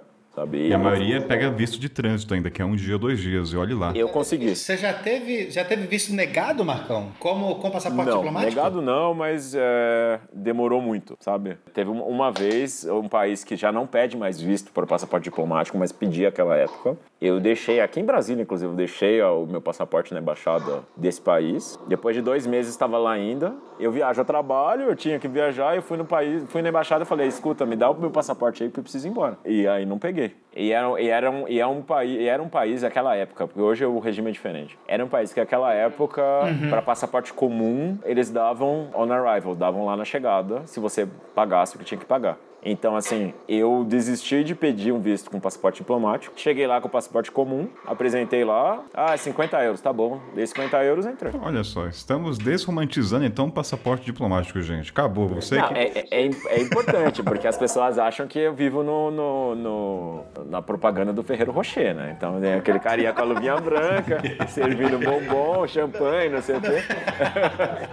A gente é servidor público, cara. Eu fiquei extremamente decepcionado que nas festas do embaixador não, não, não serve Ferreiro, não, não serve Ferreiro Rocher. né? Eu tava esperando acabar esse programa e começar meus estudos pra ser diplomata. Por hoje foi por água abaixo, gente. Acabou. Não, é bem interessante. É- é- tem um monte de história que eu, eu fico pensando o que, que eu posso contar e o que eu não posso contar. O, o Ricardo certamente tem várias dessas histórias no, no podcast que ele não, não editou. That's because you lost your passport three times. I lost it twice. No, three times. Oh, yeah. Mas, Marcos, em questão ainda só pra encerrar essa parte do passaporte diplomático, a gente falou então da questão do visto. Tem uma isenção de receita fiscal quando você chega com produto? Fila de passaporte, é, quer dizer, avião. Você tem prioridade na entrada do avião? Não, não. Não tem passaporte, não tem. Na entrada do avião não tem nada. Isenção fiscal só no país em que você está acreditado. Então, o país que você tem imunidades diplomáticas plenas, aí sim. Aí, então, sei lá, o último país que eu servi foi a Geórgia. Na Geórgia, em teoria, eu não posso pagar imposto na Geórgia. Então eu vou comprar um carro e eu tenho que levar lá num serviço, os caras vão ter que tirar o imposto. É, é, eu vou comprar qualquer coisa, os caras têm que tirar o imposto. Porque, em teoria, o país não pode impor nada sobre um diplomata, considerando que, no fundo, o diplomata é um representante do país. Então, se ele cobra, se ele cobra imposto do, do Marcão, ele, no fundo, está cobrando imposto do Brasil. Essa é a lógica por trás. Da mesma maneira, existe imunidade diplomática no sentido de eu não. Se eu cometer um, um crime, alguma coisa desse tipo. Claro que existem mecanismos pelos quais o, o, o país e o Brasil vão lidar comigo a depender do crime que eu cometi. Tem, tem, tem o pessoal da igreja que solicita passaporte diplomático por essa razão. Mas precisa falar, não. Relaxa, da, falo eu. Você ficou em silêncio, fica, que fique registrado. Mas mudando de assunto, Marco. Eu não vou falar disso, não, cara. Não, não, não, não me envolve nessa, não. não deixa, deixa, na minha. Deixa na minha que o Itamaraty não me banca. Mas voltando aqui só para. Eu tenho uma última dúvida antes de partir para o próximo bloco, que é uma dúvida prática, Marcão. Assim, existem casos, assim, até porque a gente está tentando falar assim, de popularização de viagem, assim, existem casos em que dá para conseguir, como cidadão normal, isenção de passaporte, cara? Isenção de taxa para pagamento de passaporte para tirar? Não, você pode isenção para pagamento de passaporte não. Que a gente pode, a gente pode te dar um RB para voltar ao Brasil. Entendeu? Se você não tem, ah. não tem como ir ao Brasil e, a ideia é voltar ao Brasil, a gente pode te botar no Brasil, entendeu? Não, eu tô pensando, tipo, por exemplo, na é, quando eu, eu tiro a identidade no Brasil, o RG, eu não tendo dinheiro, eu posso ir em organizações e faço, e faço uma coisa para ter isso sem custo. Eu consigo isso com passaporte é também? É que um documento de viagem, a não ser que você esteja no exterior, não é um documento fundamental, né? Quer dizer, ah, é okay, diferente okay. de um RG. É, se você estiver no exterior, aí, é dependendo do caso, de fato, é, é, pode ser que seja essencial. Mas normalmente é essencial nesses casos, em casos de desvalimento, o, o, cidadão brasileiro foi preso, vai ser repatriado, vai ser extraditado, uhum. tem alguma coisa desse tipo, aí sempre tem. É, mas normalmente o passaporte é pago. Sim, beleza. Não faz sentido. Não é documento essencial, né, cara? Faz sentido. Eu queria falar da Liga das Nações, porque você falou da Liga das Nações, mas no fundo a padronização mais recente do passaporte é muito mais recente. É tipo do, da ICAO, da OACI na década de 80. O, o negócio da. A Liga das Nações fez a primeira versão do, digamos, a primeira tentativa de padronização. Mas ele só foi padronizado mesmo da década de 70 para a década de 80, assim, sabe? Que o passaporte como a gente conhece. Ele, ele tinha, ele tem, ele, ele tinha, enfim, é que ele não tinha fotografia, por exemplo, você pega os passaportes antes da Segunda Guerra Mundial, eles eram assim, e, e, e, aí teve, você teve, eles eram bem pouco padronizados, né? Eles eram um, um, um negocinho, um caderninho, um papel, mas não tinha essa, é, o passaporte como a gente conhece hoje, ele é muito mais recente, assim. Isso foi negociado na Organização de, de Aviação Civil. Que é a IC, né? A IAC. É, em inglês a sigla é ICAO, ou, ou, em português é OACI, OACI. That's because you lost your passport three times. I lost it twice. No, three times. Oh yeah. Macola, diga. Eu tenho algumas dúvidas básicas assim sobre sobre passaporte assim. Primeiro assim, o nosso passaporte sempre foi sempre foi azul e assim, por que cacetes é azul e de outros países são de outras cores? Existe uma padronização para a escolha de cor, cara? Cara, existe ou não existe, sabe? Porque é, você tem alguns grupos de países que tentam padronizar o passaporte, enfim. Mas, enfim, o passaporte brasileiro, tradicionalmente, ele era verde, né? Até eu talvez seja mais velho que vocês. E eu lembro bem do passaporte verde, sabe? Até, sei lá, começo dos anos 2000 era verde. Ele ficou azul, acho que é uma tentativa de padronização do Mercosul na década de 2000. Então, o passaporte nosso é azul, mas também o da Argentina é azul, o, o do Paraguai é azul, o da Venezuela hoje é azul. Mas isso não necessariamente acontece dentro desses blocos também. Tem blocos que não, não padronizam, tem blocos que padronizam, mas são um elemento ou outro. Então você pega os do CARICOM, da comunidade do Caribe, eles têm sempre uns dois Czinhos em cima, e eles, via de regra, são azul, mas nem todos. É, os da União Europeia, eles costumam ser aquele bordô, né? Bordozinho. Mas também você vai pegar a capa deles, é muito diferente um do outro. Assim. Pega o de Portugal para compara com o, de, o da Alemanha, ou da... Eles são bem diferentes. Então, assim, não tem muito. Tem coisas que são culturais. Então, sei lá, é, país. Tem muitos Bordeaux. Então, na, sei lá, na África você tem muito Bordeaux também. Na, na, você tem os, os passaportes verdes, muito passaporte verde em país árabe, que é uma cor considerada. Que é a cor, símbolo, né, do Islã. Exato. E tem a questão que os passaportes, dependendo do tipo de passaporte, também muda a cor, né? Então, eu tenho um passaporte diplomático brasileiro é vermelho, mas nem sempre. E tem muitos países que é vermelho, mas tem outros que não são vermelho. O alemão, acho que era. Tô tentando lembrar que cor que era, mas enfim, não era, não era vermelho. O americano não é vermelho, o passaporte diplomático também. Não tem uma padronização das cores com os passaportes diplomatas. Não tem uma padronização, assim, não tem muita lógica. A lógica é meio é, tradicional e vai se adaptando. Quando tem esses blocos de países, sejam blocos econômicos, sejam blocos é, políticos, é, às vezes tem uma tentativa de padronização. Então, no, o meu primeiro posto no, no exterior foi no Senegal. No, no, Senegal, você tem lá a CDA, a Comunidade de Estados da África Ocidental, e todos eles têm cor Bordeaux de lá. Mas não quer dizer que, sei lá, todo país africano vai ser Bordeaux ou a, a, lógica, assim, não tem muita lógica. Tem alguma lógica. Você vai ver todos os passaportes europeus da, da União Europeia costumam ser Bordeaux. Ah, o Reino Unido, por exemplo, quando estava na União Europeia era Bordeaux, aí saiu, do, do, do, saiu da União Europeia, é, é, acho que agora é azul de novo. Ah, mudou quando saiu, né? É verdade. Agora uma dúvida linkado até com a morte da rainha, Marcos, vai ter que fazer um novo passaporte, vai haverá uma nova edição de passaporte devido à morte da rainha? Porque eu acho que tá escrito alguma coisa. Agora eu devaneio o meu aqui. Tô imaginando, né? Porque vai mudar a nota. Imagino que o passaporte deva ter uma sentença em relação a ela. O que acontece é que, enfim, num caso, que, num caso desses especificamente, os elementos de segurança mudam, né? Isso é um pouco da, das coisas que tem que mudar regularmente. Então, o passaporte, quando o brasileiro começou a ser azul, em 2000 e, sei lá, em algum momento nos anos 2000, já teve várias versões. E a verdade, quanto mais versões você fizer, ou quanto mais elementos de segurança você colocar, linha d'água, você já tem. Hoje é, é meio pad é padrão você ter o passaporte com chip, passaporte biométrico, né? Então, aquele, naquele passaporte tem uma série de dados biométricos seus, assim, digitais, sei lá, as coisas que você tira no, no na, quando você vai tirar o passaporte, isso tá no chip lá do passaporte. E, e aí, mas você tem também elementos tipo linha d'água, e você tem que sempre mudar, porque é impressionante a, habilidade dos, dos, falsificadores. Se você ficar muito tempo com, mesma, com a mesma coisa, então assim, eu não, eu, eu não sou profundo conhecedor do passaporte britânico, mas eu entendo que se eles. É bem possível que eles tenham algum elemento de segurança ligado à rainha, talvez, que mas é aquela coisa, o passaporte vale até o final da validade dele. Essa questão da segurança, eu vi que nesse novo passaporte até que saiu em 2022, a questão agora eles mostram os biomas brasileiros, além de uma questão estética e também da representação do Brasil, da fauna lá fora, também está linkado com o sistema de segurança, né? Sim, não. Que é mais difícil de você copiar. Eu não sei se dá para falar sobre isso, Marco, mas fiquei curioso. Existe? Porque assim, a gente sabe que o Brasil tenta falsificar, mas o ponto acho que eu não quero não é esse. Mas tentam alguma vez na história já tentaram falsificar passaporte diplomático? Assim, Brasil brasileiro eu não sei, eu já, eu já vi, enfim, mas óbvio já devem ter já devem ter pensado, né? Assim, a questão é que é muito mais difícil para alguém falsificar um passaporte diplomático porque as pessoas não conhecem como é um passaporte diplomático, né? Assim, a gente, o governo brasileiro, quando muda o passaporte, a gente manda espécimes do passaporte para cada país. Então, olha, o passaporte brasileiro agora é isso aqui. E as autoridades lá têm uma cópia do passaporte para saber como é o passaporte brasileiro é, verdadeiro. Então, assim, quando é mais difícil você falsificar um passaporte diplomático porque as pessoas não têm acesso a ele, elas não veem, não sabem como é. Mas, assim, o passaporte brasileiro,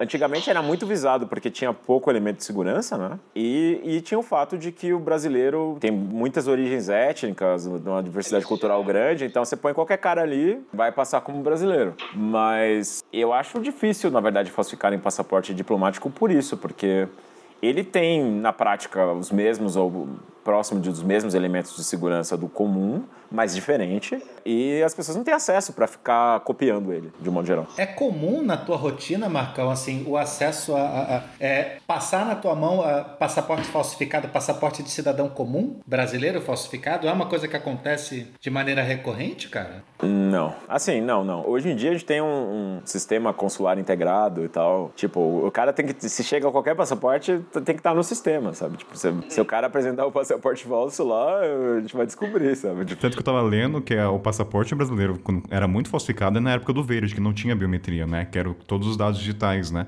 Então nessa época eu acho que facilitava. É, não, na época, na época que não, você não tinha biometria e que ó, era assim uma foto com aquele, aquele papel colante por cima. Você tinha alguns elementos de segurança ali, mas não eram tantos assim. Então, se você tivesse uma, cade uma caderneta original e alguém que soubesse mexer ali, você podia trocar foto, sei lá, fazer alguma coisa desse tipo. Mas isso bem antigo, tô falando não, não, não. Arruinou as minhas, arruinou as minhas fantasias, né? Do agente secreto que vai num banco da Suíça, abre uma mala metálica com quatro passaportes diferentes, uma arma e um punhado de dólares, né? Ah, é assim, eu não sei se você lembra aquele filme do Bourne, o James Jason Bourne, no primeiro filme, ele tinha um passaporte brasileiro, né? Ele tava lá, nascido em Osasco ainda. E não precisa ir longe. Tem uma série até muito boa na Netflix, não sei se vocês já viram, que é A Cobra e a Serpente, que é baseada em história real de um cara que é até vivo até hoje. Não sei se já ouviu falar, mas. Já, já, já. Eu vi essa série, inclusive. Eu acho muito boa essa série, é legal ver. Fica até dica pro ouvinte, porque você vê como ele manipulava os passaportes e fala, hoje no contexto que a gente vive com a tecnologia, seria impossível fazer, né? Tirar, tirar foto. Ah, não, não. O que se fazia, sei lá, na década de 70, não dá pra fazer. E não tinha, não tinha, qual é a palavra? Não tinha é, conexão com as outras embaixadas, né? Era tudo manual, vamos dizer assim. Então. É, a embaixada tem um arquivo, sei lá, vamos supor que um cara tirou, uma, tirou um, um passaporte numa embaixada europeia do Brasil. É, é, aquela época, aí depois ele vai renovar esse passaporte na embaixada do Brasil, sei lá, na Índia. Tô falando da, daquela, daquela época, né? Tipo, como é que o cara, como é que o, o, a embaixada na Índia ia saber se o cara de fato pegou esse, esse passaporte na embaixada em Praga ou não? That's because you lost your passport three times. I lost it twice. No, three times. Oh, yeah. Em questão do passaporte, até na questão de segurança, o Marco, o pessoal lá nos ouvintes perguntaram, que isso não sei se é mito ou lenda, mas ah, não pode. Qual é a pergunta? Ei, meu Deus, peraí, esqueci, gente. Minha memória é tanta coisa aqui. É muito. Eu estudei muito na. Ah, dá pra abrir a pauta, dá pra abrir, dá pra abrir a pauta de mito ou lenda, que tem um monte de coisa pra, Deixa eu ver aqui que a gente tem que olhar, senão eu acabo esquecendo. Mochileiro sem pauta com pauta. Exatamente. As cores do passaporte, baixar aqui. Bom, você que vai tudo ao ar, gente. É, informação adicional. Ah, aqui o Marco falou já na saída do Reino Unido do, do grupo, voltou o passaporte azul. Ao Brasil, do verde pro azul. Tá. Tem aqui, peraí. Ah, o pessoal perguntou por que. que... A pergunta é assim: o pessoal falou, ah, não pode sorrir em foto de passaporte. Pesquisando a pauta, eu cheguei à conclusão que é por causa da biometria, para ter uma padronização de reconhecimento facial, né? Então, assim, você não pode nem franzir a sobrancelha, nem franzir a testa e muito menos até orelha, né? Ele fala que a orelha é obrigatório mostrar no passaporte. Nunca tinha pensado nisso. É isso mesmo. É um, é um fator de segurança, né? Então, quando você. Aí você tem certeza de que aquela pessoa, enfim, de, de olhar a foto, você pode reproduzir aquilo outras vezes. Você sabe que o passaporte, quando você perde um passaporte, você tem que fazer sempre, passar sempre, fazer um BO, né? Sempre. A ideia por trás disso é que a pessoa, é, ela não pode ter dois passaportes, digamos, ao mesmo tempo. Dois passaportes comuns ao mesmo tempo. Então, se você não apresentar um BO, o passaporte, eles não te dão um passaporte com 10 anos, te dão um com 4 anos. Ah, é? E se você não apresentar uma segunda vez, isso reduz, acho que pra dois. Eu sei que chega, se você fizer isso muitas vezes, uma atrás da outra, eles te dão um passaporte de sete meses. Olha, e tem uma dúvida, Marco, porque assim, o pessoal fala, a gente, assim, nós viajantes, a gente tem um apego emocional muito forte com o passaporte. Eu acho que isso para qualquer viajante. E assim, fala, corre seus ouvidos que diz ser obrigatória a devolução do passaporte quando você vai emitir um novo. Isso era obrigatório antigamente ou isso já tá em desuso? Você tem que trazer o passaporte velho para emitir um novo. Mas tem que, tem que entregar para a autoridade ou eu posso ficar com ele? Não, não, assim, é discricionário. Depende muito. Tem alguns casos em que os caras, em que a, a autoridade consular tem que reter. Normalmente casos que tem a ver com, com problemas judiciais, etc. Mas, de um modo geral, a pessoa pode devolver. Só que ela devolve com algum tipo de. Normalmente corta um pedaço das, corta um pedaço da capa, danifica um pouco para que aquilo não, não possa ser usado como documento de viagem. Porque muitas vezes o passaporte, esses, eh, sei lá, visto americano, tem 10 anos. A não ser que você tire o visto americano no dia em que você tirou o passaporte, você vai ter que usar um outro passaporte com aquele mesmo visto. Então você precisa do passaporte para ter aquele visto, né? Ter o visto antigo. Então, na prática, a nossa prática é sempre de devolver, eh, a não ser nos casos em que a lei não É, permite. vamos, vamos partir da premissa que os ouvintes são cidadãos de bem, entre aspas aqui. Você coloca bem cidadãos de bem, entre aspas, né? Mas enfim, não tem nada legal. Então, ouvintes, faça, vamos, vai lá, mostra o passaporte, pega esse novo e vai estar guardado bonitinho o seu, tá bom, gente? Então, não, porque realmente é muito triste, cara. Eu já conheço duas pessoas que perderam, assim, perderam entre aspas, né? O governo reteu, sei lá por qual razão, vai saber o histórico da pessoa, e aquele monte de carinho bonitinho Porra. da viagem se foi, né? Então, É, assim, eu, eu, eu não posso falar de casos específicos porque eu não sei, né? Não, não, não sei o que aconteceu, mas tem alguma, alguns casos em que, a, é, em que a autoridade consular tem que reter. Mas assim, não, assim, o meu passaporte acabou a validade, não tendo BO, eu tenho que ir com o meu passaporte para tirar um outro e apresentar para a autoridade consular dizer o que vai fazer com ele, certo? Que é importante de marcar, né? Seu passaporte venceu, você pega o passaporte vencido, leva lá, fala, olha, eu quero um novo. Aí os caras vão pegar o vencido, vão, pe- vão fazer o novo, vão te devolver o vencido, danificadozinho, e e vão se te dar um você novo. chega lá pra tirar e não tem o BO, talvez eles reduzam então pra 5 anos, é isso? É, não, é, se, se não tiver o BO, eles podem reduzir a validade do seu passaporte. Devem reduzir, porque... Agora, é, é- isso é fato ou é mito que assim, você existe algum acordo internacional que você viajando, assim, em qualquer outro país você precisa estar sempre portando o passaporte para caso você seja abordado alguma coisa? Como turista, Como né? turista. Não, essa é, essa, é, essa é a lei de cada país. Ah, não é, não é, entendi. É, é, ca- cada país diz o que, o que precisa, sei lá. É, a pessoa precisa... Tem países em que as pessoas precisam ter documentos válidos em, em- no corpo em todas as situações quando estiver fora, do, estiver na rua, sei lá. Tem eu países em que que tem países que não pedem isso, sei lá. Os americanos, por exemplo, não têm isso de, de, de documento, né? Enfim, as pessoas até, é, é, muita, muitas pessoas, o documento que elas têm é, sei lá, carta de motorista, porque não é obrigatório portar sempre um documento na Até rua. porque, o Marcos, essa, essa questão a gente fala muito no programa porque são vivências de cada um. E aí você falando agora faz sentido, porque eu conheço, né, pessoalmente, três viajantes no continente africano que o policial não vai entrar no mérito da polícia da autoridade, mas ele, entendeu, não tava com o passaporte, por obrigação ele tinha que estar com o documento, não era cópia, né? Tá, e o policial falou, cadê a... Não quero cópia, eu quero... Pois é, assim, é, é o tipo da coisa que. E é difícil de achar esse tipo de informação. É, tal país eu preciso estar com documento o tempo todo ou não. Sei lá, é, quando eu estava na Líbia, por exemplo, eles exigiam, e na Rússia exigiram por muito tempo, eu não sei como é hoje, que você ande, que você tenha uma tradução Putz. é, enfim, na, na Líbia, por exemplo, naquela época. Enfim, eu tô falando de mais de 10 anos atrás, a época do Gaddafi mesmo. Eu tinha que andar com uma tradução do passaporte, tudo escrito em árabe. Sem andar com aquilo, eu, eu já, o meu documento já não valia. Era um documento que eu precisava ir na minha embaixada, carimbar lá, enfim, tinha que passar por um processo. E na, e na embaixada, e eu lembro que na Rússia, antigamente, tinha disso também. Você, quando você ia registrar, você primeiro passava na embaixada, porque depois de um tempo você precisa registrar quando você está lá, né? Você precisa ir na... É, mas antes de registrar, você ia na embaixada, pedia para fazerem uma tradução, carimbava, e aí você levava para registrar na delegacia. Antigamente, hoje eu não sei como é. Tem uns casos, Marcão, que são, que são bem conhecidos até para a galera que foi para Moçambique, por exemplo, assim, que a polícia sempre pede o teu passaporte, aí o pessoal, tipo, autentica e entrega uma cópia, porque às vezes, sei lá, a polícia, eles, tipo, pegam o teu passaporte e sequestram. Tem- tem lugares- E te pedem X dólares para devolver. Assim, e aí a galera tem a- se educa a não entregar o passaporte original para ninguém. É, é, tem muita gente que tem essa, essa postura, que eu acho que é, é sensata. Enfim, a, a Valentina, por exemplo, a minha esposa, ela não gosta de sair com o passaporte, nem quando precisa, sabe? E eu sou bem o contrário, eu tô sempre com o passaporte. É, mas eu acho que é porque a gente sabe como é. Quem não vê É, a gente sabe como é. Eu tô acostumado a levar baculejo, então assim, eu tenho sempre documento em mim. Eu tenho sempre, sempre documento em mim. Assim, pra mim, até, até assim, é, até é, eu nunca, eu, eu, eu sempre peco pelo excesso. Então, assim, eu não sei se precisa ou não precisa do passaporte. Claro que você corre o risco de perder, mas assim, eu parto do pressuposto que vão encher mais o saco do que o cidadão comum. Então, eu tô sempre com tudo que tem que ter, sabe? Enfim, cada um, a minha, a minha esposa é o, é o contrário, ela não, ela, ela, ela sabe, enfim, existe um risco, você perdeu o documento, é melhor não ficar andando com isso assim. Então, ela anda sem, anda com cópia, anda com o que der, sabe? Anda às vezes, ah, você tem uma carteira de motorista internacional, uma qualquer coisa assim, ah, você anda com isso no De, bolso de vez onde que é a passaporte. esposa, Marcão? A Valentina, ela é nascida na Ucrânia, ela é metade ucraniana, metade moldava. O pai moldava, a mãe É só pra ucraniana. entender o contexto. Na real eu sabia, mas é bom pra, né? Só pra deixar o registrado, né?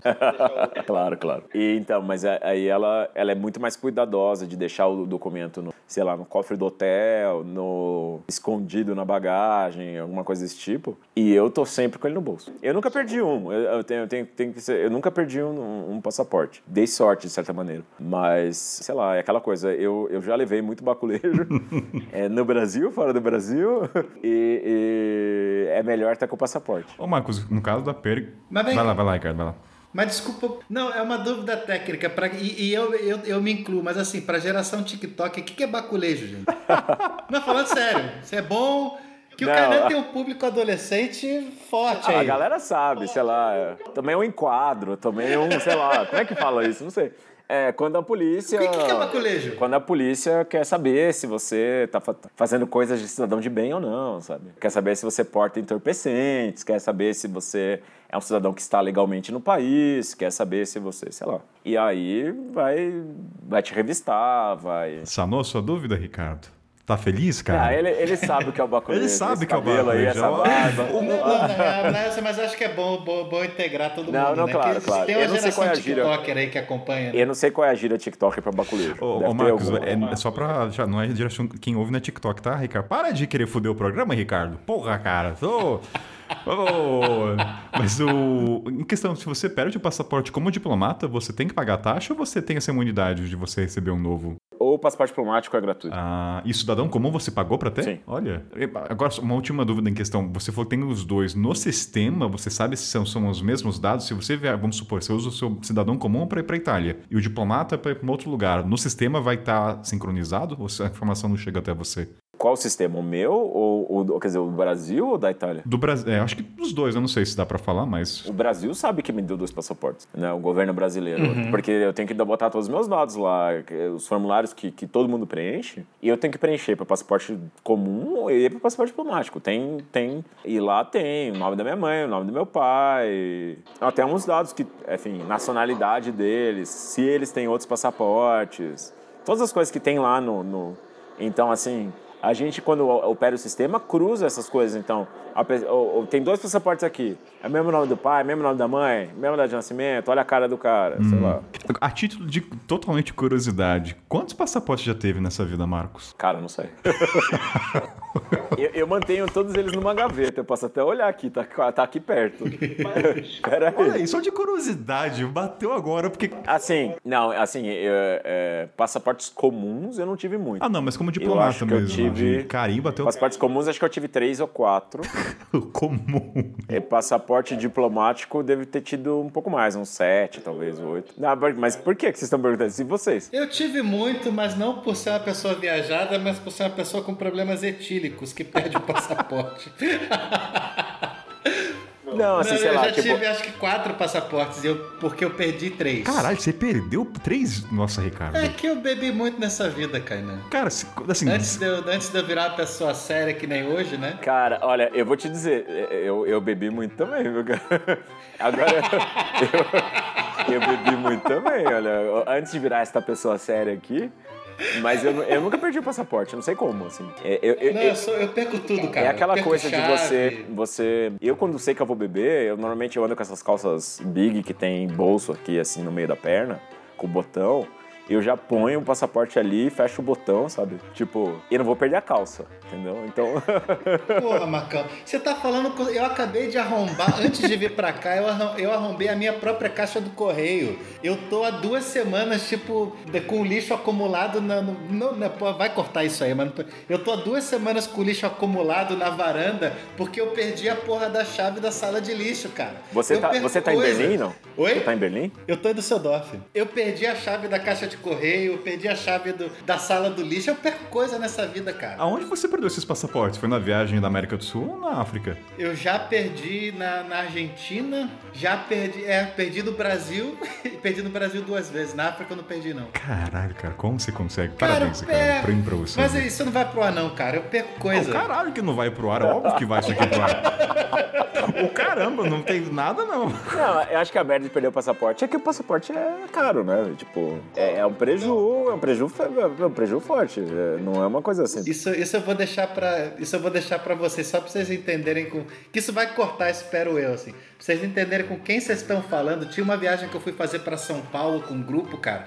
E aí tinha que levar a identidade pro ônibus. Aí eu tinha perdido a identidade e aí para isso você precisa apresentar o BO. Eu perdi o BO. Aí eu tive que fazer o BO do BO. Perdi o boletim de ocorrência. Boletim de ocorrência. Perdi o o boletim BO de ocorrência. Caralho, você, ga- você gastou grana, hein? Porque passaporte no exterior, eu não vou lembrar o preço, mas era bem mais salgado. Pois é, eu perco coisa nessa vida, cara.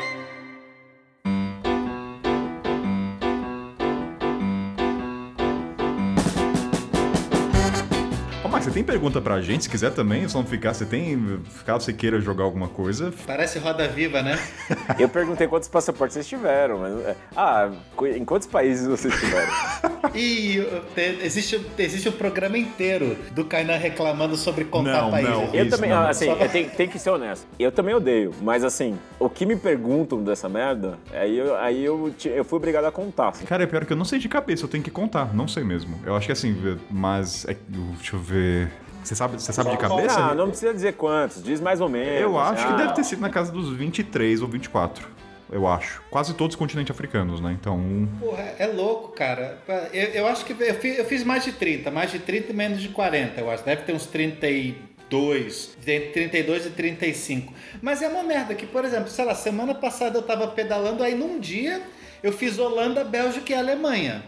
Tá ligado, assim? E aí, tipo, você vai pelo, pelo leste africano, cara, são dois meses de bicicleta pra cruzar um.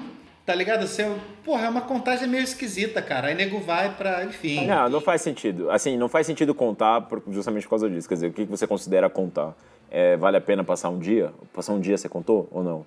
Passar uma semana? Qual é o mínimo? Qual é o máximo? Qual é o critério? sabe? Ah, Essa coisa de contagem teve um programa específico, mas me gera um incômodo, porque cria uma romantização do que, que- é muito individual. O que, que você entende como conhecer, né? Tem uma diferença entre você, assim, ao meu ver, visitar é só você passar um dia. Agora, conhecer, mal e mal a gente conhece o Brasil como um todo, né? Quem dera lá fora. Então, assim, o... mas essa pergunta me cansa um pouco. Vamos trazer esse ponto, vai. Mudou a pauta, passaporte, vamos trazer, vai. Bloco 2, bloco 2, vamos.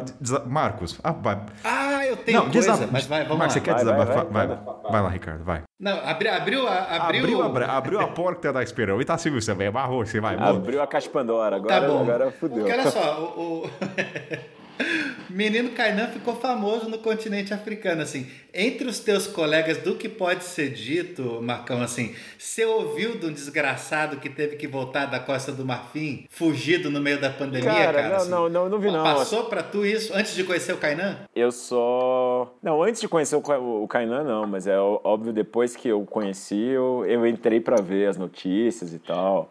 Ele, ele, ele como parte do, do grupo de italianos ilegais lá do, do d'Ivoire, né? Tanto que eu perguntei pro Marcão, eu falei, Marcão, até uma pergunta, mas assim, a autoridade pode tomar seu passaporte? E é assim, são casos muito específicos, né? A autoridade local, aí que tá. A autoridade local faz o que faz o que o que tá na legislação local. Se a legislação local diz que ele tem que tomar o passaporte, ele vai. to- Não, em teoria. Não tô dizendo que os caras fizeram certo ou não. Não sou profundo conhecedor da- das leis da Côte d'Ivoire. Mas tá bom. Vamos supor, vamos supor que é, a lei permitia que ele tomasse o seu passaporte. Em teoria, como o passaporte é propriedade do governo brasileiro, se você for à embaixada, a embaixada pode simplesmente dizer, olha, faça um outro passaporte para você. É, é, ou a embaixada pode falar com o governo local. É, Depende, tudo, cada caso depende, enfim. É, é- é- Mas olha só, ser- o contexto da a pandemia complicou muito as coisas, né? Porque você está falando de, sei lá, leis sanitárias, você as leis do mundo mudaram muito durante esse tempo, né? E e ficou às vezes difícil seguir, né? Mas a embaixada não teria problema nenhum de fazer um outro passaporte para ele, em teoria. Claro, de novo, a, a embaixada teria que perguntar ao governo local, o governo local Fulano é procurado, fulano é tá com, sei lá, te- cometeu um crime, é indiciado, posso fazer esse passaporte ou não? Então tem isso, sabe? Olha só, pode ser que eu esteja sendo ingênuo, mas eu estou usando um raciocínio lógico, por exemplo, aqui. Assim, se eu estou num outro país e tomaram meu passaporte, o passaporte não é meu, é de posse do governo federal brasileiro, problema do, do, governo federal brasileiro. Vou mandar uma mensagem pro governo, ó, pegaram teu passaporte aí, se vira. Se vira, o problema é seu, bicho.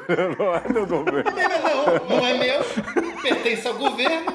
Entende? Pegaram do governo, não pegaram meu assim, ó, a Costa do Marfim aí com o teu passaporte aí, ó. Não, tudo bem, mas quem vai sofrer as consequências é você, claro, né? Então, assim, por isso que, num caso desse, se você tá sem seu documento, a primeira coisa que você tem que ir atrás da embaixada. Não tem outra, não tem outra, não tem outro caminho, assim. Eu não consigo pensar em uma outra estratégia, assim, sabe? Não, não adianta você ficar batendo boca com as autoridades locais, é dar a ciência da embaixada pra embaixada, olha, embaixada, eu tô aqui, os caras tomaram meu documento, isso, isso, aquilo, e, e, e aí isso vira um problema da, de fato do Brasil, da autoridade consular, que vai ter que conversar com o governo local. Cara, tu quer dar um resumão do que aconteceu na Costa do Marfim ou todo mundo que te, ouve- que te Não, ouve já tem um episódio disso? só sobre isso. Vamos voltar. Então tá vamos, bom, falar, tá vamos, bom. vamos falar de contar país, vamos mudar o ponto. Já falando de passaporte, Tá eu acho bom, que já. tá bom, já- tá bom, tá bom, tá bom. Vamos falar da dinastia Han.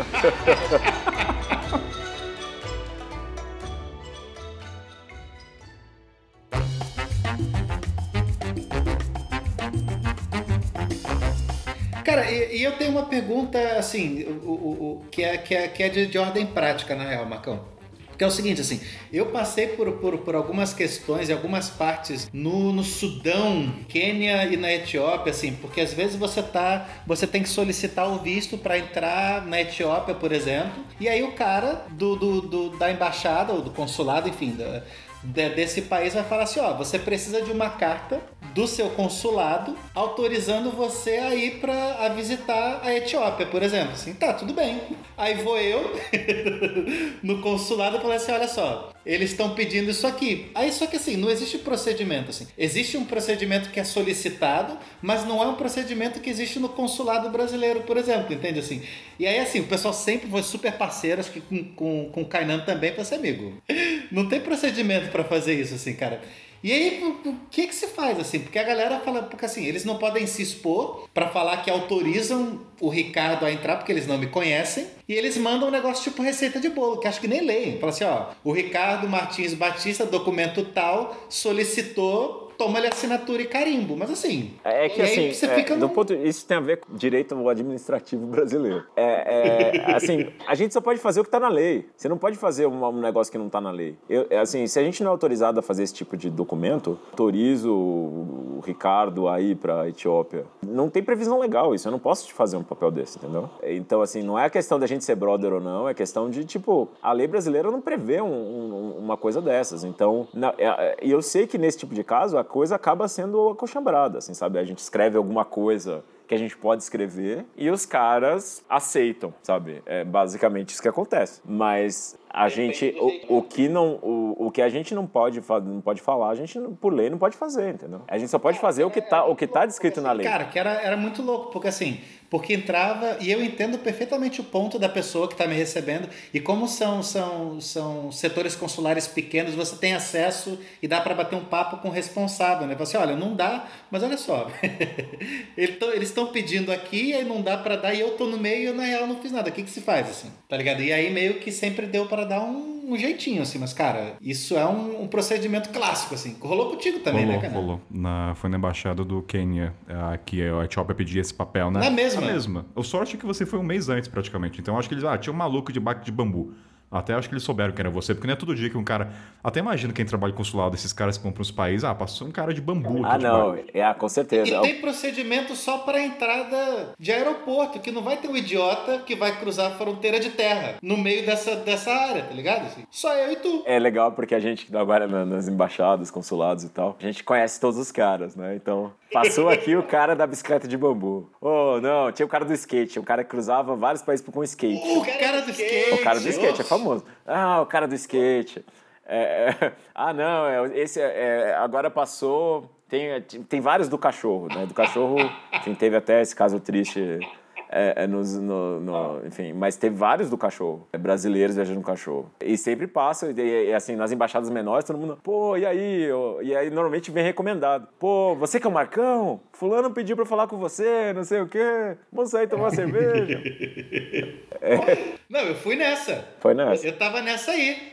Ah, foi assim que você conheceu o Marcão, então, na Georgia? Você tava. Não, cara, é- é uma parada que, que, na real o Marcão ele é da mesma turma do, do preparatório, acho que do Instituto Rio Branco, de uma galera que eu conheci. E aí, e assim, aí eu, eu tenho um primeiro amigão antes de começar a viajar, que eu conheci quando estava em Buenos Aires. E aí eu trabalhava no rosto, ele trabalhava tipo na limpeza e tava fazendo uma prova aí para passar. Aí era a porra, a porra da prova do Itamaraty e virou um dos meus melhores amigos. E aí, tipo, aí eu conheci o cara de Pretória, que era o cônsul em Pretória, que era da mesma turma, que foi tipo do pessoal do Quênia, que é amigo do Macão, que é amigo de outros lugares. E eu fui nessa aí, estendendo contato. É, não, a gente tem uma boa rede. Amigo de amigo a gente de tem amigo. uma boa rede, tem que dizer.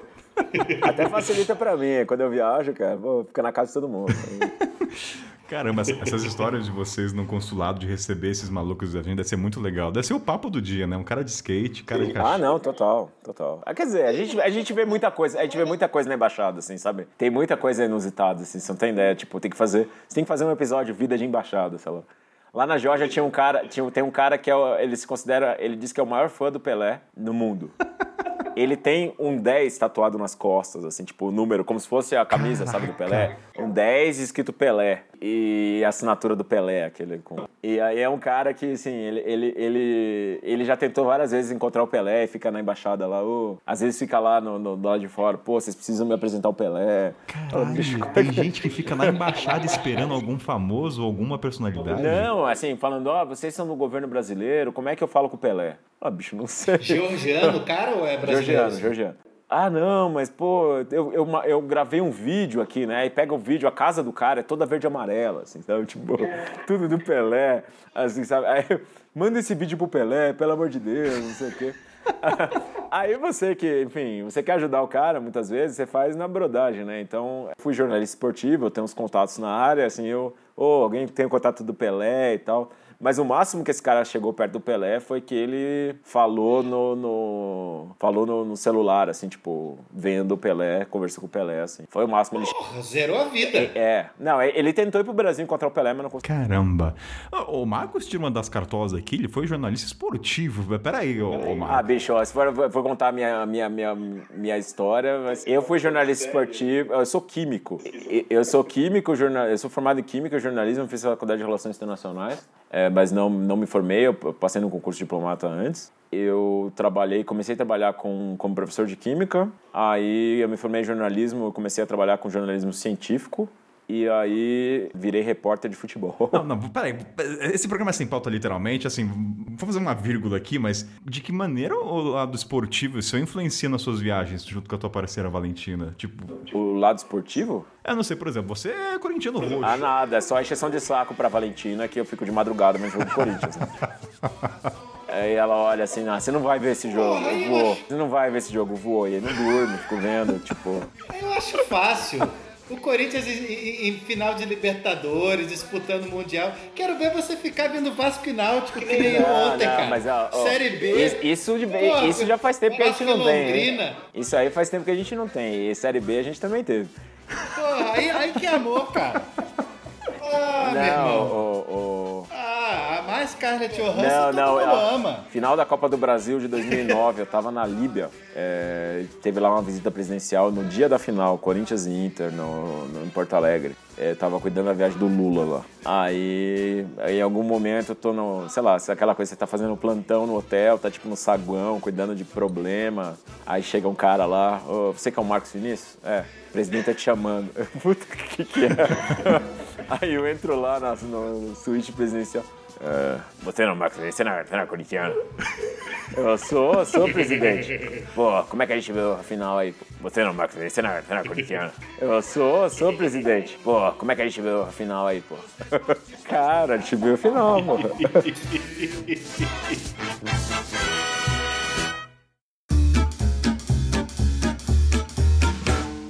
Mas ó, passaporte diplomático falou. Ah, onde pode encerrar com visto? O pessoal perguntou muito, não sei se dá pra linkar. Tem aqueles vistos comemorativos. se- quem pode assinar, não sei se tá, dá pra trazer. O pessoal fala que é proibido, é ilegal você receber o visto do Machu Picchu, isso pode dar dor de cabeça. É, isso não é um visto, né? Isso é um.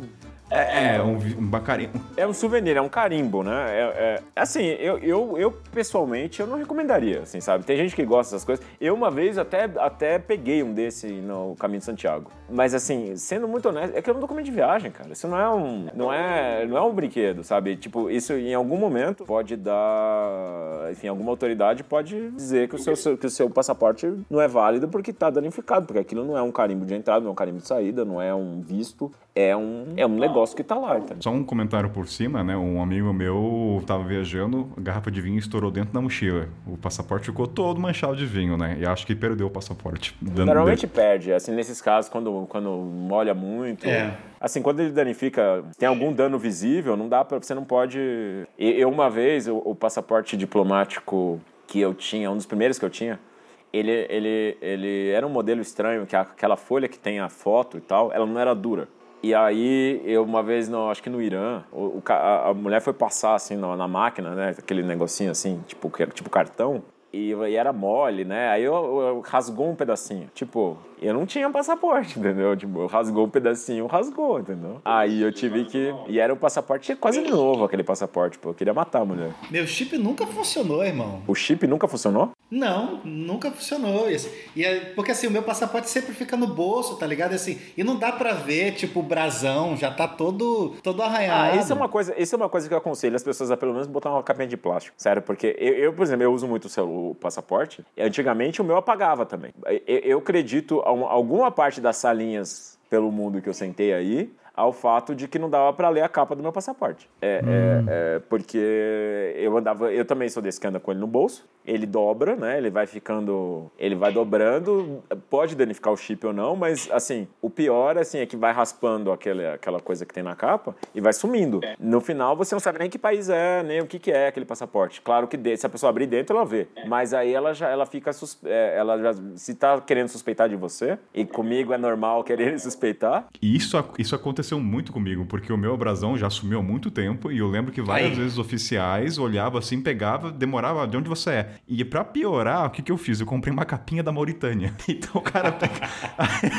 Não recomendo, tá, gente? Virou souvenir, mas o cara pegava ali capinha da Mauritânia, que é meio que vinho, né? Aí via brasileiro, eu sabia que eu ia perder uns três minutos explicando. Então, assim, aí ele pedia pra tirar e era difícil tirar, cara. Então, assim, me deu uma dor de cabeça. O Não, passaporte que eu tenho agora já tem a capinha de plástico já, mas assim, ele... Eu nem sei onde compra essas capinhas. Pra você ter uma ideia, eu comprei duas capinhas no- quando eu morava no Senegal. E eu uso elas até hoje. Já são todas quebradas, todas meio ferradas, assim, sabe? Cheio de buraco. Mas pelo menos é, o, o- dá pra. Dá, protege o brasão, protege ali a parte da frente. Dica boba e importante, né, cara? Capinha. Não seja idiota, que nem Kainan e eu, né? Pelo menos eu não perco, né? Pelo menos eu uso o bolso com zíper. Não, eu tô em outro nível. Eu sou idiota, eu dei, muita sorte, cara. Tipo, eu, eu faço eu faço o Cooper com, com passaporte no bolso, sabe? Tipo, eu, eu, eu faço esporte, eu jogo bola com passaporte no bolso. Eu, eu, de fato, eu ando sempre com passaporte, bicho, é sempre. Então, tipo, eu já podia ter perdido o passaporte umas 200 vezes. Eu não sei como eu não perdi. assim. Porra, se eu fosse diplomata, eu tô jogando bola, tomo um cartão vermelho, eu tiro meu passaporte vermelho diplomático. Você sabe com o que você tá falando? Você vai causar um incidente internacional me dando esse amarelo ou esse vermelho, meu Você amigo. quer trazer aquela frase ridícula, sabe com quem está falando? Não comece, Ricardo. Não comece. Vou, vou subir.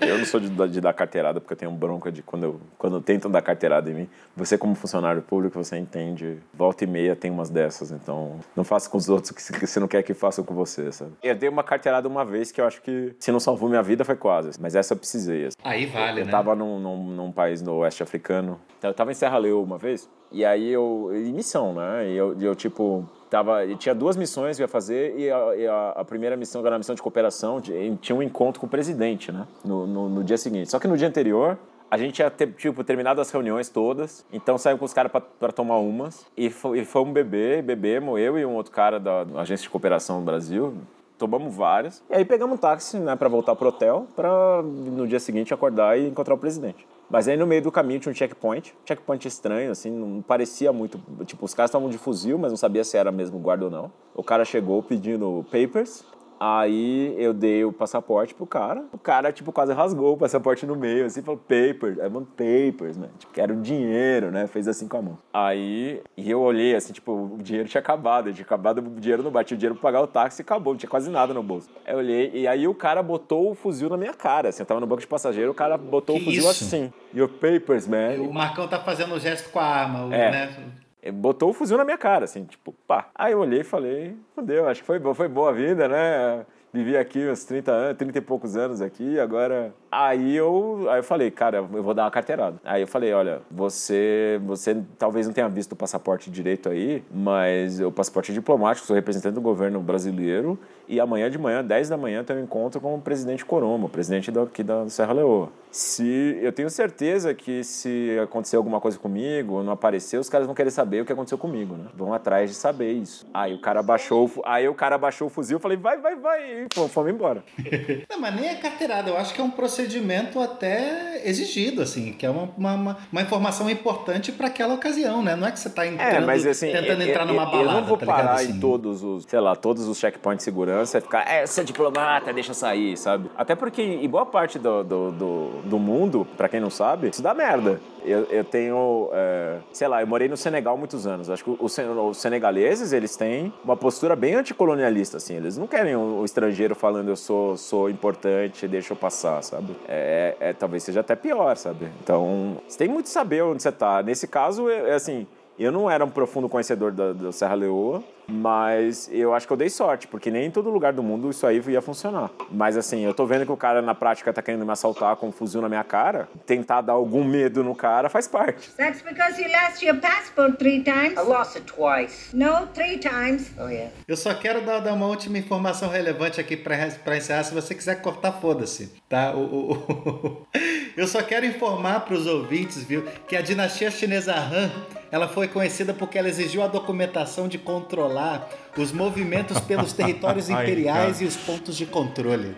Eu não queria que encerrar o programa sem deixar isso. Meiriço, você nessa marcado. bancada, cara. Ai, Jesus amado, esse programa, viu? Daqui quatro anos você aparece, tá, Ricardo? Na próxima Copa, tá bom? Pra gente falar, sei lá, de figurinha de Copa, tá? Tá aqui lá, merda, tem que aturar você, cara. Por que, senhor? Por que, que eu fui te conhecer? Por que, que eu fui pedir informação de consulado e visto pra você quando eu tava na África, né? Poderia ter. É que vou criar uma frase aqui agora, de improviso, que tu te tornas responsável por aquilo que cativas, Kainan. Subiu a trilha, vai, Ricardo. Não vou deixar brecha, não. Vai, vamos, vamos descansar. Subiu a trilha.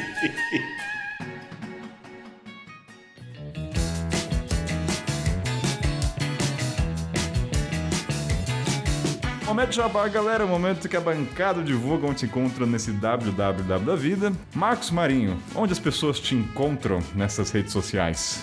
Bom, queria deixar as redes sociais do, nosso canal primeiro, né, da Rota Poliglota. Então, o, o endereço, enfim, no YouTube é youtube.com.br Rota Poliglota, não tem muito erro. Lá tem nosso e-mail, tem, enfim, a gente tem um perfil no, no Instagram também, Rota Poliglota. E se quiserem mandar, enfim, algum alô pra mim mesmo, pode mandar para mvmarinho.gmail.com. Gosto de trocar ideia com todos os, os viajantes aí. E acho que tem muita coisa legal, muita experiência maneira. Eu, eu, eu não ouvi todos os episódios, mas todos os episódios que eu ouvi, eu ouvi gente legal falando, eu ouvi, tem muita coisa, tem muita informação maneira aqui. E agora, Marcão, agora, e, e assim, eu, eu já tinha falado do programa antes, assim, cara, dá pra ver quem assiste o programa, que vocês estão claramente se, se divertindo pra cacete. Fazendo isso assim. Sim, isso, não, claro, isso é um porra. projeto teu, teu e da tua esposa. É assim, meio o que minhas- dá o barato pra vocês? É meu e da minha esposa. Quer dizer, a, a gente queria fazer uma coisa que combinasse língua com, com viagem. A gente é tarado por línguas, a gente é, é, estuda línguas compulsivamente e viaja compulsivamente. Então, queria unir uma coisa a outra. A Valentina é tipo um, um gênio, sei lá, ela fala 11 línguas, 12 línguas, assim. Então, tipo, Aí a ideia é a gente vai, um episódio da Rota Poliglota, normalmente a gente vai para um lugar, faz um- tem um trabalho de produção antes, mas a gente chega num lugar, tem uma pessoa que nos ensina o básico da língua, e aí a gente sai pelo, pelo país falando o que a gente aprendeu, sabe? E, e, eh, quebrando a cara. E é legal porque isso cria uma, uma, uma, uma- ligação com, com o país, com as pessoas, que você não teria de outra forma, sabe? Você acaba se integrando muito mais e o, e o princípio do canal é esse, que você, ao conhecer, é, para conhecer as pessoas, quer dizer, a língua é uma parte da cultura e, e você tá, é, quando você fala alguma coisa na língua local, você está mostrando respeito pela língua e, e, e também aproximando as pessoas, é, respeito pela cultura, aproximando as pessoas de você. É, então a gente curte pra caramba, assim, a gente está indo, enfim, o próximo, a gente tem alguns episódios filmados que a gente tem que colocar no ar. Nossa próxima viagem para gravar, acho que vai ser Tailândia. Não, e a edição é profissional e tudo. Tu que edita, cara? Ah, e a Valentina, é, ela, ela estudou isso na faculdade, ela é mestre e tal. Eu faço mais, eu faço trabalho de produção, roteiro, é, alguns efeitos, mas o trabalho de edição é todo dela, ela é fantástica. É, é legal então pro ouvinte, porque são poucos canais que tem a narrativa conduzida pela parte linguística, né? E é, no canal eu vi alguns seis episódios, né? Então, baixar o link na descrição. Vou sugerir o episódio do Irã, tá, gente? Então, essa é a sugestão aí do Irã eu gostei bastante. Vocês são doentes, cara. Eu não levo a minha profissão tão sério quanto vocês levam o hobby de vocês, cara. É impressionante. É, não, eu, eu queria. É, de fato, eu queria ter mais tempo, né? Porque a gente, a gente viaja quando dá, o que a gente faz nas nossas férias, na verdade, ou quando tem uma oportunidade. Qualquer oportunidade a gente usa para isso, claro. Curiosidade, qual idioma você, ultimamente você tem aprendido?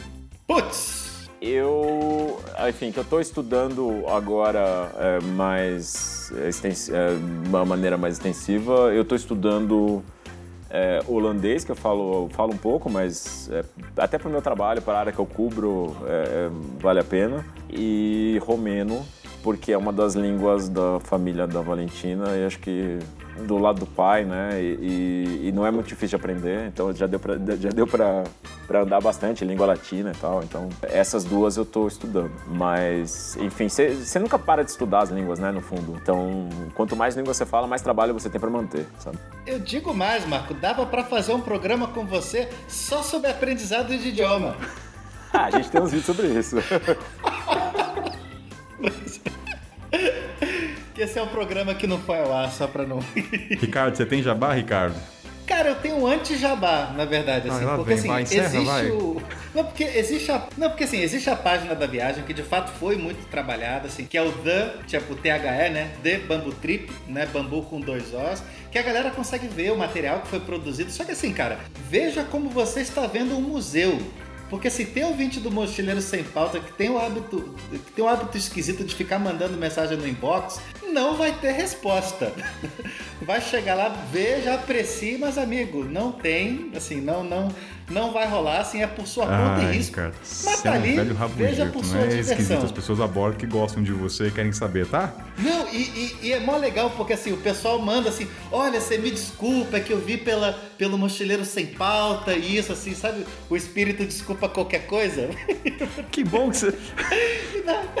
Não, e na real, não, mas é falando sério, assim, que eu, não, na real eu respondo, eu demoro, demoro um mês, assim, mas na real eu respondo com mó carinho, assim, pô, até quem escreve, assim, eu acho mó, acho mó maneiro, cara. Você fala mal do podcast, mas no fundo é só amor enrustido. É que você zoa a pauta aqui, mas você sabe ter um carinho pra produzir esse negócio. Mesmo que a pauta não siga, sem vergonha. Não, eu respondo tudo, cara. Eu respondo com, com maior carinho, assim, mas eh, não esperem, não, não, não esperem efetividade e velocidade. assim. Marcos, obrigado pela participação. O teu, pera, o, o teu passaporte na Polícia Federal vai sair antes da minha resposta no inbox. Então encerro, então, mas obrigado, Marcos, pela participação. Obrigado, Ricardo. A gente se vê numa próxima. Valeu demais. Não, não. Até, me, me chama, hein? Me- não fica chamando só esse cara, não.